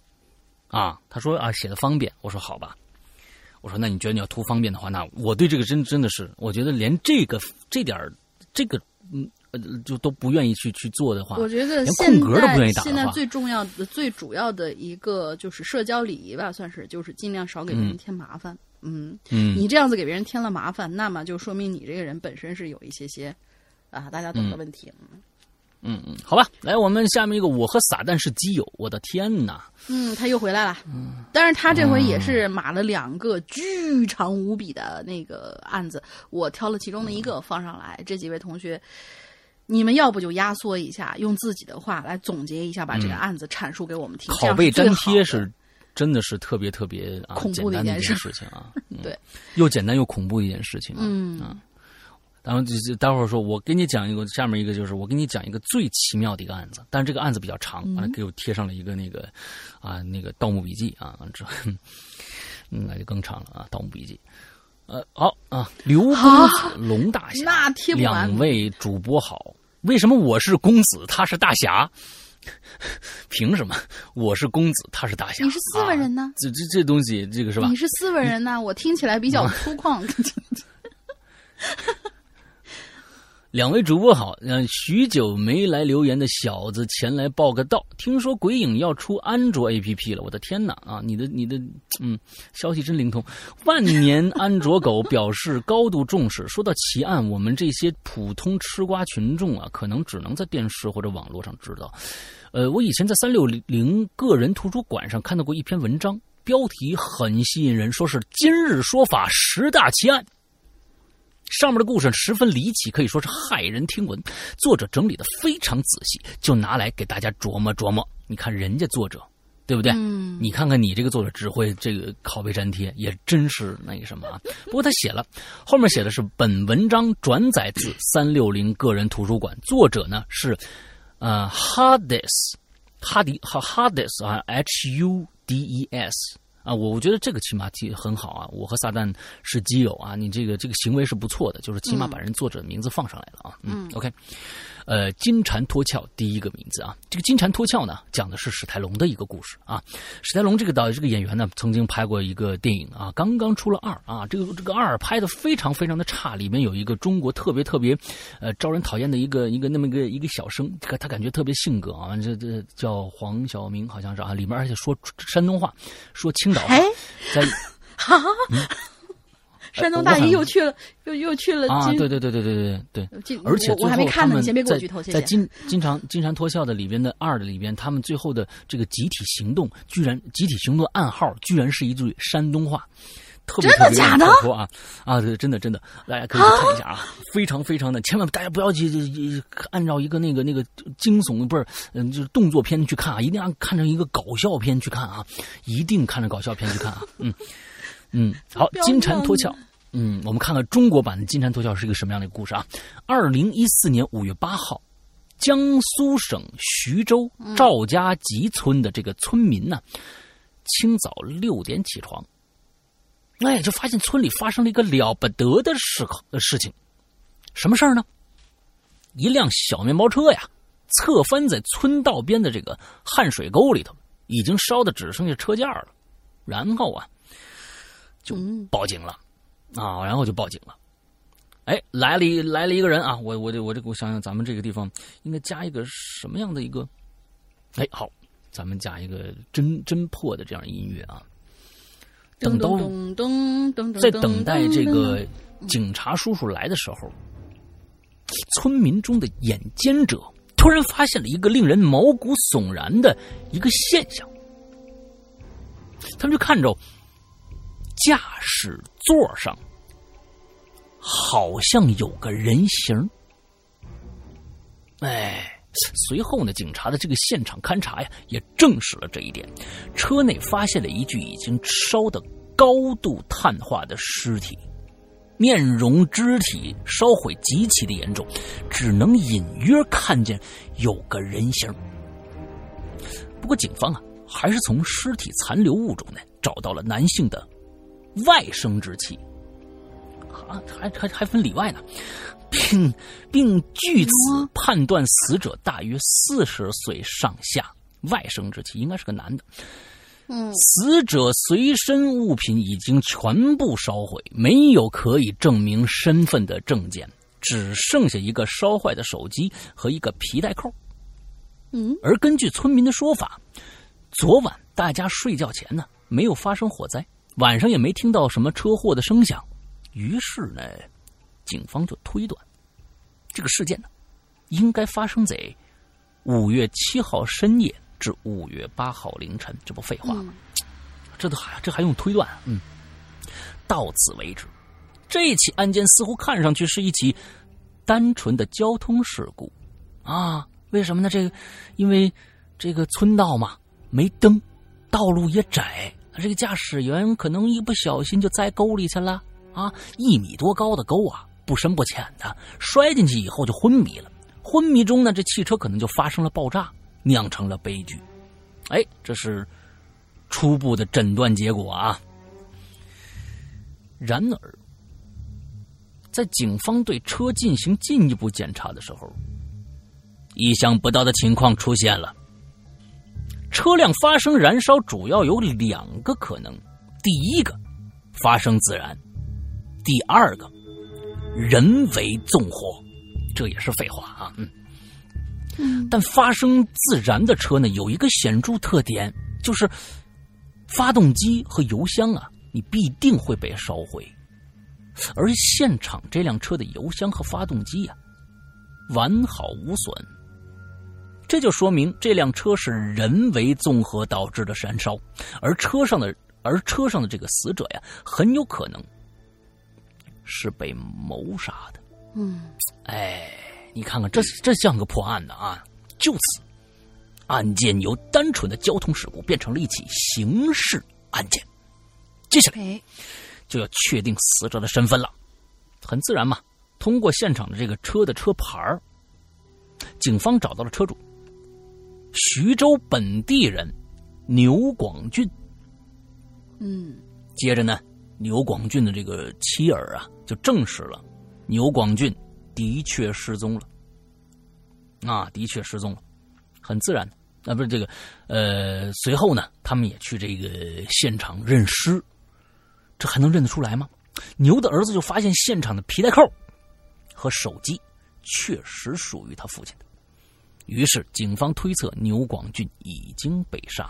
然而，随着调查牛广俊的个人背景，警方发现牛广俊在2013年年底到2014年年初购买了四家保险公司的保额高达150万的人身意外险。而牛七对此的解释是：牛因为从事装修行业，经常外出，所以对购买保险一事呢一直比较注意。接着，现场就发现了重物的物重要的物证，改变了整个案情的走向，并且直接锁定了真正的凶手。啊，你看这个这个这个这个事儿啊，闹得还嗯好，真正的凶手啊，咱们看看是谁啊？咱其实大家已经知道，在高度碳化的尸体上，警方发现了一小撮死者的头发，这一撮头发位于大脑的后枕部啊。由于这个头啊靠车的这个靠背儿没有空和空气直接接触，所以没有被烧掉。而更奇怪的是，哎，这撮头发的长度居然长达六厘米。普通男性的后枕部的这个头发都是较短的，长达六厘米，只有可能是死者的发型是中长发。于是呢，警方啊将头发上的这个 DNA 和牛广俊儿子的 DNA 进行比对，哎，这个非常聪明。与此同时，法医大大发现还发现死者头骨上有多处被钝物打击的痕迹。其中呢，几处还造成了头骨粉碎性骨折，而这种程度的骨折呢，骨伤呢是不可能在车翻下水沟发生的，因为汉水沟啊，高度就一米多，车辆不可能进行多次这种翻滚啊，导致头呢来回碰到其他的地方。也就是说，死者是死于头骨粉碎性骨折之后和汽车一起烧焦的。而这个 DNA 的结果也显示，死者并非牛广俊。怎么着？跟他儿子的 DNA 一对比，发现两个人的 DNA 相去甚远。啊，其实我建议去查一下，呃，牛广俊邻居老王的 DNA 啊，嗯，呃，好，那那么死者到底是谁呢？嗯，牛牛失踪的这个牛广俊又去了哪儿呢？既然身为车主的牛广俊不是死者。且车且车烧毁后又下落不明，警方有理由认为牛广俊是这一起烧车杀人案的犯罪嫌疑人。于是呢，一路调取监控追踪，从徐州一直追到了新疆。我们新疆好地方啊，终于把牛广俊捉拿归案。那他捉拿回来干嘛呀？因为以前的很多那个就是发配的地方，就是就都都会送到新疆去。哦，那新疆现在发展也很好啊，乌鲁木齐可 可舒服了。是，补充一下，嗯，补充一下，现场遗留的长发说明死者应该是从事艺术行业的。为什么？凭什么？对啊，啊，后面长六厘米就说明是从事艺术行当的。你们这个，你们这个真的是实在是太蹊跷了吧？这个判案，补充一下，啊，或者是流浪汉哦。从事艺术行当和流浪汉 是同跟流浪汉，就我的天呐，都是这个样子啊！这个警察真的是对艺术搞艺术行当实在实在是太不了解了。像我这种搞艺术行当的，后面的头发可短了。嗯，那我说明我不是搞艺术的，是吧？嗯嗯。事情的真相是这样的：牛广俊投资失败，欠高利呃欠这个高利贷啊五十万还不起，于是呢就想到了杀人骗保这个办法。他在徐州寻觅了很久，终于在一个菜市场附近锁定了他的替死目标——一个流浪汉憨子。啊，憨子，这个人叫憨子。憨子在附近的居民眼中呢是一个好人。他虽然脑子有点问题啊，但是几年下来却从来不打扰大家的生活。大家平常呢还时不时会接济他一些。食物和衣物，而牛广俊就在五月七号的晚上来到憨子身边，用砖头重击他的头部，将失去知觉的他拖上自己的车，把车开到汉水沟里边。牛把手机、皮带扣、衣物等放置在憨子的身上，一把火连车带人就烧了。LZ 放这个 LZ 是什么意思啊？放这个案子其实啊，楼主，我的天哪，嗯，啊，嗯。辣子，辣子放这个案子，其实是想告诉大家，骗保这种手段在刑侦技术发达的今天是不可能做到的，没错。而像牛广俊这种自以为杀害呃流浪汉就不会被人发现的恶劣人渣，必须会受到法律的严惩。我也我也想想想从事补充一下，头发后边头发长六厘米的人，就认为是从事艺术行业的这帮警察，你们也该去再进修一下了。这叫什么呀？对呀，啊，不是从事艺术行当的，就是流浪汉。我的妈呀！你们家没有一个不是从事流浪这个这个艺术行业，也不是流浪汉的头发长的吗？一定会有这样的人存在的，简直了！这是什么刑侦手段呢？怪不得你们破不了案呢。嗯。这补充一下，是不是这这这别是这位咱们今天这位鬼友自己说的吧？太有啊偏见了。啊，你这这就我和撒旦和是基友，如果你这个补充是你呃是是你这个补充的话，那就那个什么了啊，你来承认错误，下一期。就就去你大爷的了啊！啊，真的是这这这什么什么刑侦手段呀！我、天哪！嗯，呃，辣子放这个案案案子呢，其实是想告诉大家，啊，好像已经过去了。之前辣子 说这个案子和东野圭吾的嫌疑人的叉儿的现身有点像，就是牛和食神什么都以为杀流浪汉啊就不会被人发现，但事实是没有人有资格剥夺一个和你无冤无仇、无瓜无葛的人的生命。先贴这两个故事，先贴这个故事吧。嗯，苦了字数太多，苦了龙大侠了。为什么？其余八个故事你怎么会认为有兴趣的朋友可以去看看作者的文章，都很细思极恐啊。最后祝福鬼友长长鬼影长长久久。OK，嗯。啊，补充一下，现场遗留的长长发，说明死者应当是从事艺术行当的。我的天哪，就这种这种论论调，你简直嗯，气死人，你知道吧？真的，这是谁的论点啊？这是对呀、啊是你的定义，是楼主的定义，是那辣子的定义，还是真的可以？我觉得这像这样得出这样的论断的人，真的可以去跟撒旦做基友了啊！我这真的是啊，嗯，好吧，下一个啊，嗯，下一个这个小名叫什么？皮，这个皮啊，对啊，貔貅的貔是吧？嗯，这 不是，嗯，小皮沙门天，应该是新同学。哦师哥龙妹好，新人看到前面鬼友洋洋洒洒的，估计你们的念叨是啊，我尽量嗯浓缩语句哈。谢谢啊。此案呢，就发生在我身边，算不上奇案，但是案件背后的故事还是让我有些感叹的。嗯初中的时候，某一个晚上，当时我热衷于一款坦克模拟游戏，瞄准、开炮、装填，整个过程啊，其实略显漫长，玩起来节奏挺慢的。当时呢，我正正独自躲在小树林里头，一炮一炮的准备发射。呃，对面的山，对面山坡上的敌你你，为什么不按你你为什么不按照他原文念呢？是怕引引起一些歧义吗？对，因为他写的真的很很有歧义，嗯，就是，嗯，就是好吧，射到对面山坡上的敌军，砰砰砰，嗯，突然一声极其巨大的炮声，就把我震的是浑身一颤。敌人嗯还有隐藏 BOSS 吗？我第一个概念就是这么想的。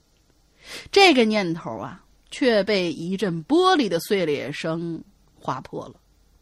嗯下意识的我看看窗户，完好无损呢、但是这一看，却注意到了一个至今难忘的场景。嗯屋子里头的尘埃皆因这场巨大的震动而被扬起，我呢恍若置身缥缈仙境一般。这一出事儿，脑子回转过来了。我妈也从楼上的客厅跑下来查看情况，简单的看了四周的状况，这家里没事儿啊，只是邻居家的、呃隔壁家的玻璃碎了不少。嗯嗯，并未有后续的事情发生，所因为并没有后续的事情发生，这一晚就这么过去了。第二天早上，警察封锁了小区附近的街道，真相也随之浮出水面。是一户人家发生了爆炸，距离我家直线距离不到五十米。据说我家楼顶原先是可以看到他们家的。这个爆炸在他们家一栋四，将他们家一栋四层的楼房夷为平地。一家四口人，应应该是一家四口人都不幸遇难了。而更凄惨的是，这是他们搬进新房的第一天，而且这是一起蓄意杀人案。我的妈呀，太狠了这个。那 这太可怕了，都多大的仇啊！这得，案犯应该是很快落网，两三天后案情就水落石出了。这案犯啊和受害者一家的男主人自幼相识，进新房呢也是前来道贺的。案犯将自制的炸药装在，呃，藏在了送给他的 VCD 机里边。入夜时分入夜时分曲终人散，一家人开开心心的拆开朋友送来的 VCD，接上插头的一刹那，悲剧就这样发生了。而至于杀人动机，非常的简单，是因为自幼受害的男主男主家啊，成绩优秀，比这呃比这个案犯优秀，各方面表现也很好，长大又娶了漂亮的媳妇儿，还赚钱买了新房。于是从小就被压过一头的案犯心生妒忌，唤醒了心中沉睡许久的魔鬼。嗯嗯以上。嗯，好了，结语就不写了，多写你们还得多念，前提是你们得得得念我的呀。嗯，念了，保重身体和嗓子，我去找氧气瓶了。嗯。我是认为啊，就是说这个这个就是一个非常非常有趣的一件事情。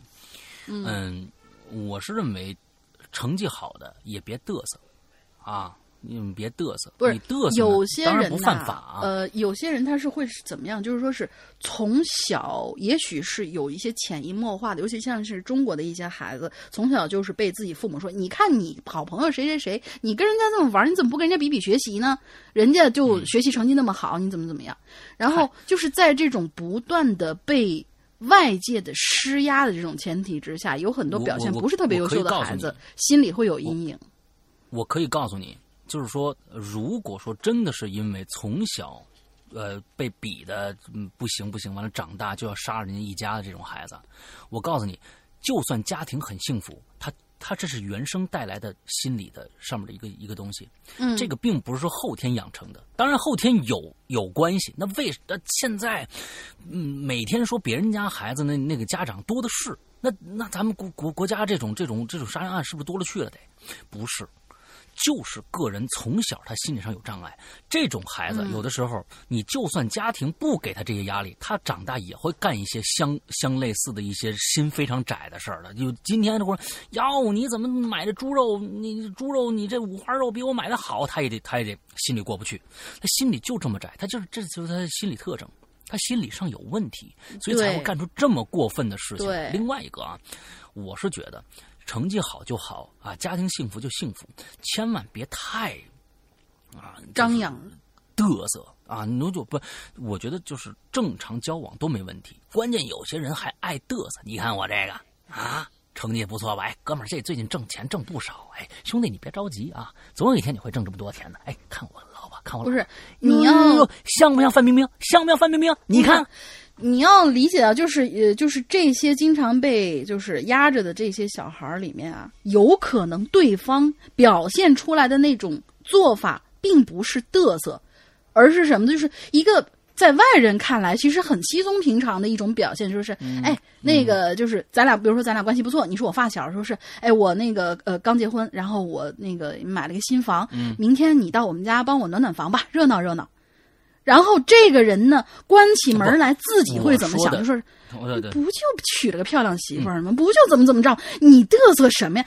在他看来，这种行为会变成嘚瑟但其实人人家的表现也许并没有什么。嗯这种心窄的人，不管别人对他怎么样，他都会心窄的。嗯所以跟家庭呃跟对跟家庭没有什么关系。他本身是心理有是对方不心窄，嗯还要跟人家臭显摆，完了之后把人家的弄弄火了，就揍他一顿啊，揍他一顿就就就行了，出出出火。这是两种人，这两种人都存在。啊，这两种人都存在。当然，这两种人如果碰到一起的话，嗯那不出事儿才怪呢。啊，就就就所以说是这两种人啊，最好别碰到一起，一碰到一起，那就是绝对是悲剧啊。嗯，好，下一个啊，墨人十八，嗯，诗阳哥龙鳞好，第一次留言，请多包涵。为什么写的不太好，慎念啊？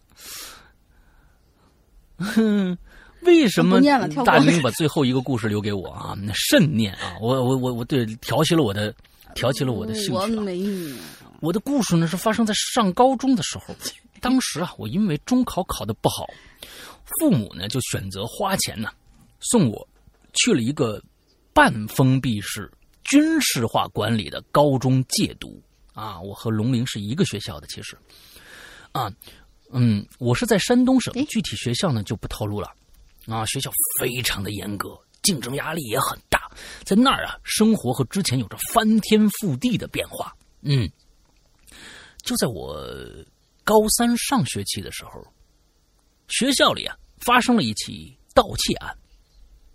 那天早上五点多，我们从宿舍到教学楼 A，啊，就发现整座楼的气氛都很紧张。啊，完之后呢，这个这个呃，早来的同学就看着班级里啊有大量被翻找的痕迹。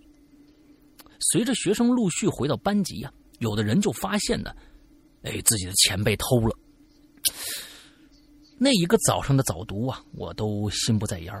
虽然我并没有在班级里放财产，所以呢没被偷，但是我大概是一个不太踏实的学生，而我们班的损失又是尤其严重。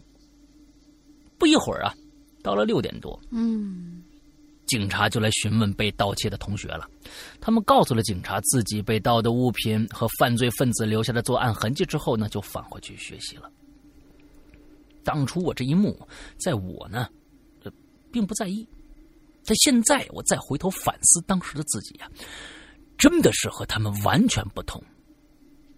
为什么这些这些同学中啊，有一些人呢，是完全不在乎自己被这个偷的钱，虽然可能只是十块、十几块、几十块，再多就是一百多啊。但是这些同学几乎一心呢，只是放在学习上，恨不得这个警察赶紧走。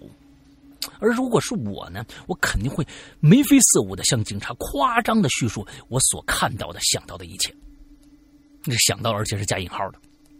随后啊，警察也来用一些奇怪的东西取证。最后，我们在地上发现了一张我的验算纸。那张纸上啊，有一个清晰的脚印，而那张验算纸却是我不愿意让人看到的。你是不是就是那个贼呀、嗯嗯，在那些歪曲的数字和图形中啊，我那焦虑的脑袋里不知为何写了一些粗鲁的话。我不太情愿这张纸被拿去做证物，但我那个时候想出风头的这个心理占了上风，就乖乖的交给了警察叔叔。其实这个案子并不算诡异，最后犯呃这个罪犯也很快被抓住了。啊，罪犯有两个被带到学校来，像这个游行一样给看了一圈那俩人呢，黝黑的脸、矮矮的身子，却穿着不合不合身的阿迪耐克。啊，阿迪耐克啊，阿比巴斯是吧？啊，那个盗版的都是阿比巴斯啊，显然呢非常土气。嗯，据说这是一起抓捕很久的连环盗窃案。也不知道他们脑子哪根筋抽了，偏要来学校这种偷不着什么东西却能留下记录的地方，这个来偷东西啊啊啊！去监控能记录他们的这个啊一举一动的地方，嗯啊，当然了，我的那个脚印呢，大概也会立功吧，嗯。他们在学校偷的钱呢，总共也不多。学校方呢，最终呢都按照学生上报的数字整理归还了。当警察带着罪犯来的时候，我又舔着脸去接受采访。什么什么？为什么？嗯，这小县城的啊他觉得他的那个小小证小小物证应该帮帮这小县城这怎么还会采访到你啊？这小县城的电视台的我的家人朋友也大概不也大概不会关注到吧。但这案子算是破了，却引出了另外一件事儿。这件事情就诡异多了。学校的监控虽然都是一直开着的，但是绝对不会有人闲的没事儿去查看夜间的记录的。由于需要观察犯罪的录像啊，学校肯定呢是观看了晚上的录像。于是乎呢，学校惊奇的发现，在 B 楼一层的某个教室，半夜十二点，理应没有任何学生的时候，竟然亮着一股奇异的白光，而白光下边嗯，啊，有一个人影啊，趴在那儿。那个人影呢，轻微的挪动着，但是却并没有抬头看监控，只是低着头。随后一直到一点多了，那个白光就突然就啪的一下就消失了，人影可还在呢。此时的人影挪动着身子，趴伏的这个幅度更大了，直到完全静止。这段诡异的录像，直到五点整的时候，一切便解释清了。那个影子缓缓挪动，终于抬起了头，竟然就是那个教室所在班级的一位学生。哎，他走了起来，从一楼的窗户翻出去，又从门开锁进来，打开灯，接了杯水，貌似泡了一杯咖，你们你们还能还能泡咖啡呢啊，真牛逼！貌似泡了一杯咖啡，收起了迷你台灯，然后继续那个趴伏的姿势。竟然是彻夜待在班级里，为了多学习那么一会儿。我还是有不明白的地方啊，我还是有不明白的地方。嗯，待会儿咱们说啊。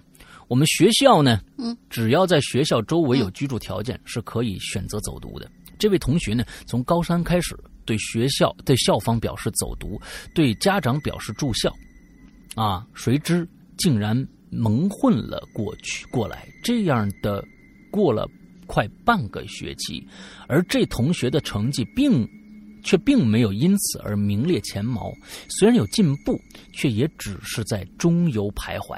据说每天他要喝下大量的咖啡来维持，然后渐渐渐的习惯了。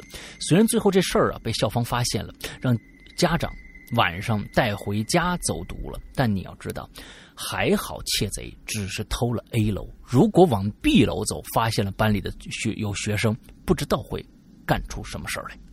嗯。这起案子发生时候啊，我是完全看不到外界媒体的。但是在这事儿后的两年，我们毕业后的第呃的一个月，一件发生在我们学校我们年级的，呃我们年级的我们年级的吧，一件大案子却被我在中央台的新闻联播中看到了。事情是这样的，有一位体育生发现自己过了分数线。却没有被志愿学校录取。经过几番的这个询问以后啊，一位差生竟然替他收到了这份录取通知书。这背后牵连的诸多利益和复杂的关系，我相信不说你们也懂了。那个替他替他的同学父亲是个有钱人啊。这个而我们的班级的主任呢，这几班级部的这个主任呢，在这个狸猫换太子的事件中也起到了很关键的作用。据那个。班的一些同学说呀，在高考前一个月左右，这位狸猫同学就经常和班级班部主任晚上出去交谈，而这位而和这位和而和这太子同学，竟是同一个班的。哎，我向来都不相信鬼怪的，可是人心的恐怖，你想象不到啊！当初这案子的告破，还是多亏了互联网的发达和社交。传播的威力，最终上报到中央，引起重视。这中间所经历的重重阻挠，如果不是网友们抱着一丝打抱不平的心态，这位来自乡下的无权无势可怜孩子，可能将会错过自己美好的一生。真是。魔幻呐，哈哈！虽然刚来论坛，但是从观影风向标开始就知道世阳哥了。波米那种强硬的风格，虽然后来也慢慢接受了，但是世阳哥的声音实在是太喜欢了。期待如果要读到我，呃，期待如果要读我的，读到的是世阳哥啊。不过龙玲姐也没关系，啊，呃，也很喜欢，哈哈哈。嗯，好的，我会封杀你的。你你整个的这个整个叙述啊，你这个故事里面叙述你只有最后一句让我非常的呃觉得非常的欣慰啊，嗯，呃，在这儿也预告一下，今天晚上呃今天晚上的呃周一的会员专区的失踪，我将会上一个全新的节目啊，呃，这个节目呢是一个年播节目啊，两年一播的节目。是一个两年一播的节目，大家一定要注意，这只有《鬼影人间》会员才有权利专享，只有《鬼影人间》会员才有权利专享两年一播的一个年两年播的一期节目，叫对《观影风向标》这个年播这个最新节目，嗯嗯，因为两年多，我玄木和波米。头一次，三个人做了一期节目，在我的 只有全全网只有在《鬼影人间》会员专区才能听得到啊！嗯，对，啊，这期讲的是最近的这个球球赛的事儿啊，跟电影也没关系，讲的是俄罗斯的球赛的事儿啊。好吧，其实我会员基本上都知道我 关球风向标嗯。嗯，关球风向标对，嗯，OK，呃，今天的所有的故事都讲完了，那这个我们在这儿说一下啊、关于我们会员的会员的事儿吧啊，嗯。大家呢，每次我们在结尾的时候都会做一个关于我们会员的一个相关的一个广告啊，呃，希望大家能关去购买我们的会员吧。完、了之后，呃，现在呢，只有苹果还是只有苹果手机，马上安卓就要上了，马上安卓版本就要上了，所以不远了，不远了。大家再忍两天啊，我们的全网就可以全部手机平台啊，咱们不算那些 Windows Phone 什么那个 Win Phone 什么之类的啊，那都那都不管了，反正安卓和苹果我们都覆盖掉了，基本上所有的手机都可以收听到我们的 APP 里面的会员专区的节目了。市面的主流手机都可以了。对我们日日更新啊，每天都会更新一期节目。完了之后呢，呃，节目的内容咱们呃呃不说那些独独占的节目，基本上啊这里边基本上都是独占的内容啊。嗯、光是我们在花椒直播上的这个直播的录音剪辑，已经非常内容已经非常非常丰富了。一年两百三十八元，这两百三十八元一一天连一块钱都不到，但是你能听到太多太多好玩的东西了，包括现在我们的《长安十二时辰》，已在这个星期四将会全部更新完毕，一百零二集。一百零二集全部更新完毕，这是一个非常非常牛逼的一个故事。为了这个花两百二十三，都已经够了。你要想，如果我们在单买故事的话啊，单买故事的话，我们想想，呃，基本上我们的故事是两块钱一集，大概以前都是这样的一个，现在可能还还会还要多一些，可能两到三块之间一集。那么，嗯，一百零二集乘以二的话，啊，已经两百多了，啊，已经两百多了。所以，就这一个故事，其实已经基本上值回票价了。还有那么多那么多其他的故事在那放着多，那么多，那么多那么多啊！所以呃，希望大家赶紧去关注一下我们的会员啊，会员服务。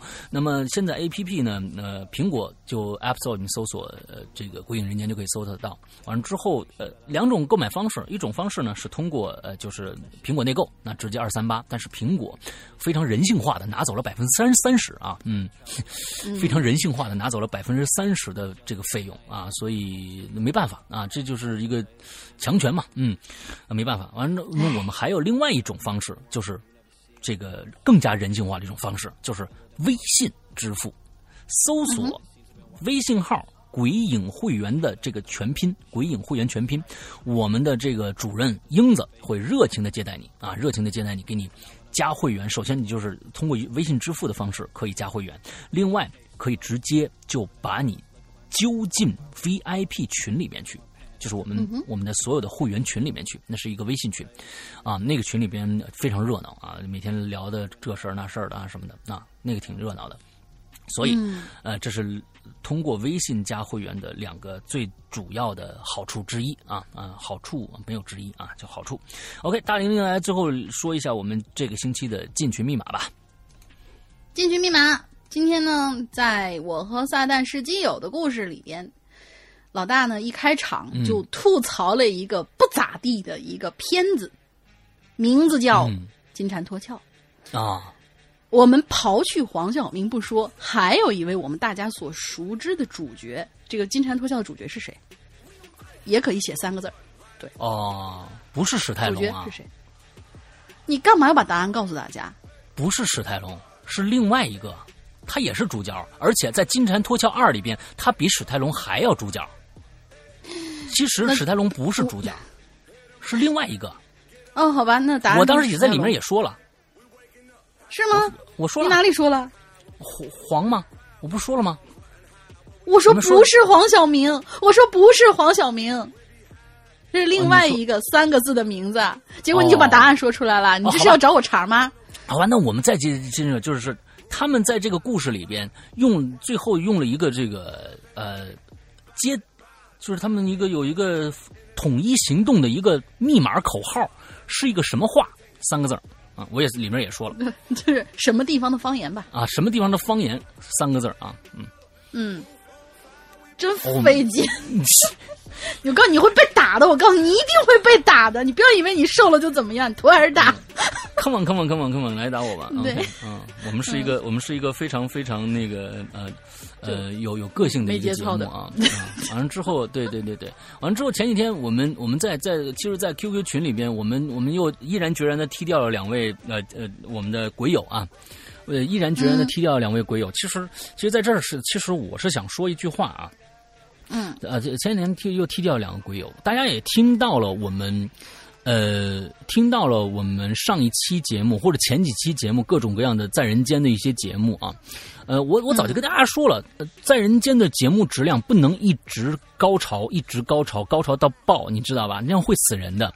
所以呢，这个在这个整个的呃采访过程中，当然有好听的，有不好听的，但是很多人不知足啊。然后前几天在在呃这个我们的 QQ 群里面就有人说，上个星期那个嗯、有有娘儿俩啊说故事不好听，完了还有人附和，完了之后我当时啊，呃说的话很难听啊，完当时英子我说直接踢掉，英子就直接把这两个人踢掉了，为什么？呃，好像很多人都觉得这个没有道理啊，没有道理。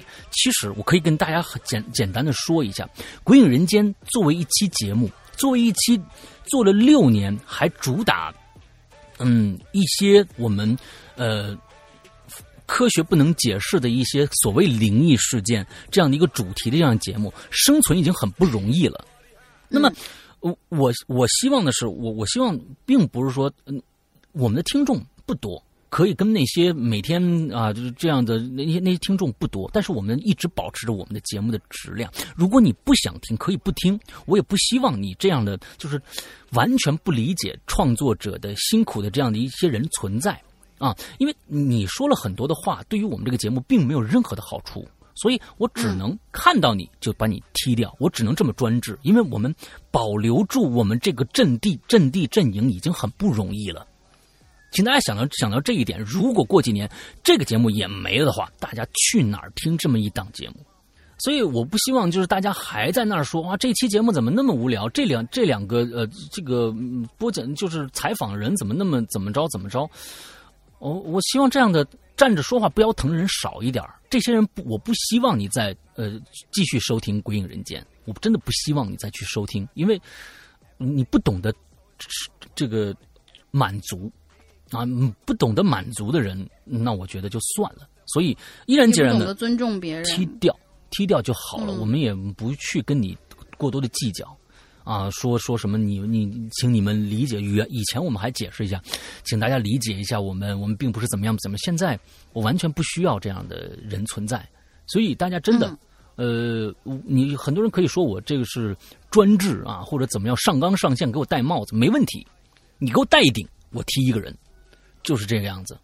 因为嗯，做节目已经很不容易了，真的做节目已经很不容易了，所以请大家去自己想一想啊，有没有听的无所谓，呃，想一想我们在做节目的人啊，所以而且有些同学愿意把自己的故事，并且拉上自己的女儿也好、家里人也好，一起来分享他们觉得生活当中一些比较哎有趣的一些，哎，我跟你说一个什么什么事儿这样的经历，我们本身已经是心存感激了。你要再这样挑，要么你就闭嘴听，要么你就别听，要么你上来说，嗯，三个选择你就啊，对对，三个选择。嗯嗨，我跟你说啊，你就是说小话这个人呢，他也没这个胆儿啊。对对对，对要是真他真要是碰到这种事儿了，早就吓破胆了，你知道吧？所以就就就就嗯无所谓，对无所谓。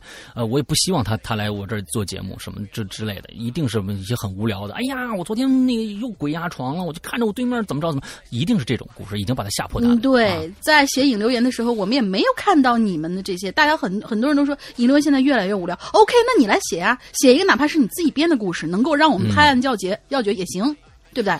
对，因为嗯大家要知道，呃，有很多我们看到了很多的其他的一些呃，大家认为非常非常牛逼的一些可以呃类比的一些，比如说国外的一些剧集呀，或者是一些呃专访的一些东西呀，或者怎么着的。我告可以告诉大家，确实是我们这个节目已经做了六年了。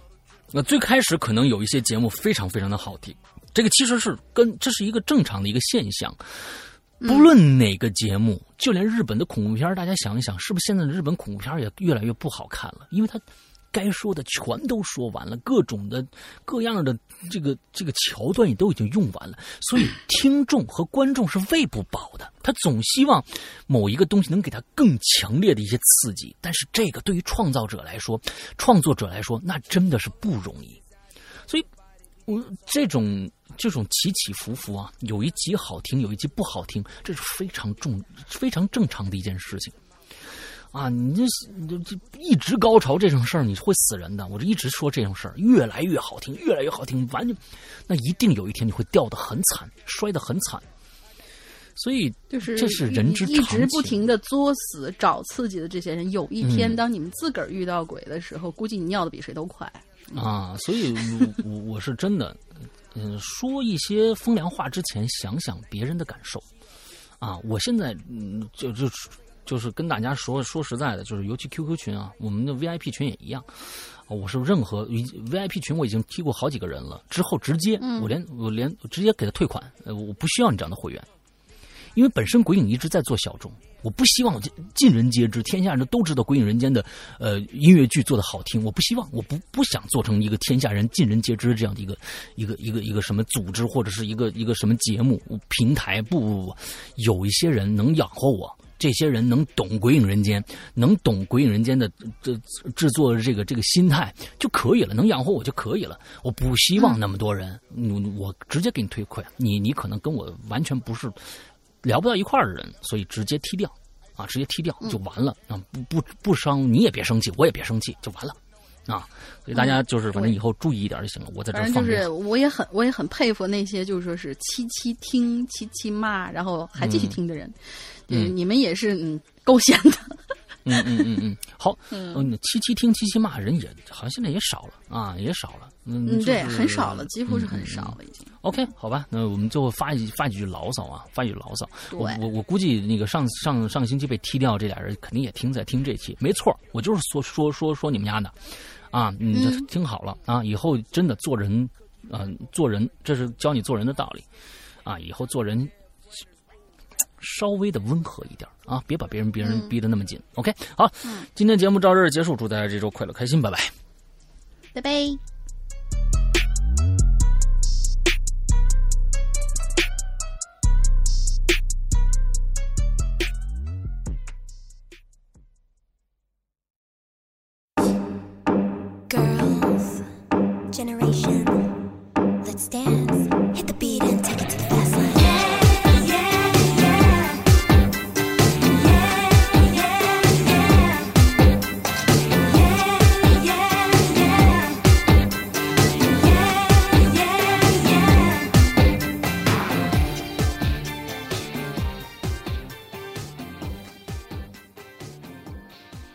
宝宝们，周一快乐！欢迎大家收听这期每周一歌，我是永远不爱你们的大玲玲。转眼之间又是月底了，二零一八年这是真正的已经过去一半儿的。上半年你为自己定的目标都实现了吗？下半年努力的动力还在吗？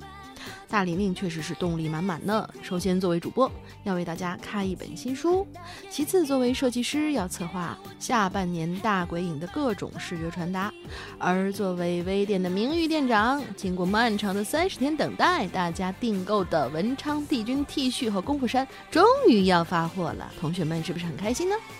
总之，大家能够满意就是大玲玲的动力，也希望大家下半年充满动力，对待自己的生活和工作，保持像大地度的高温一样不退的热情。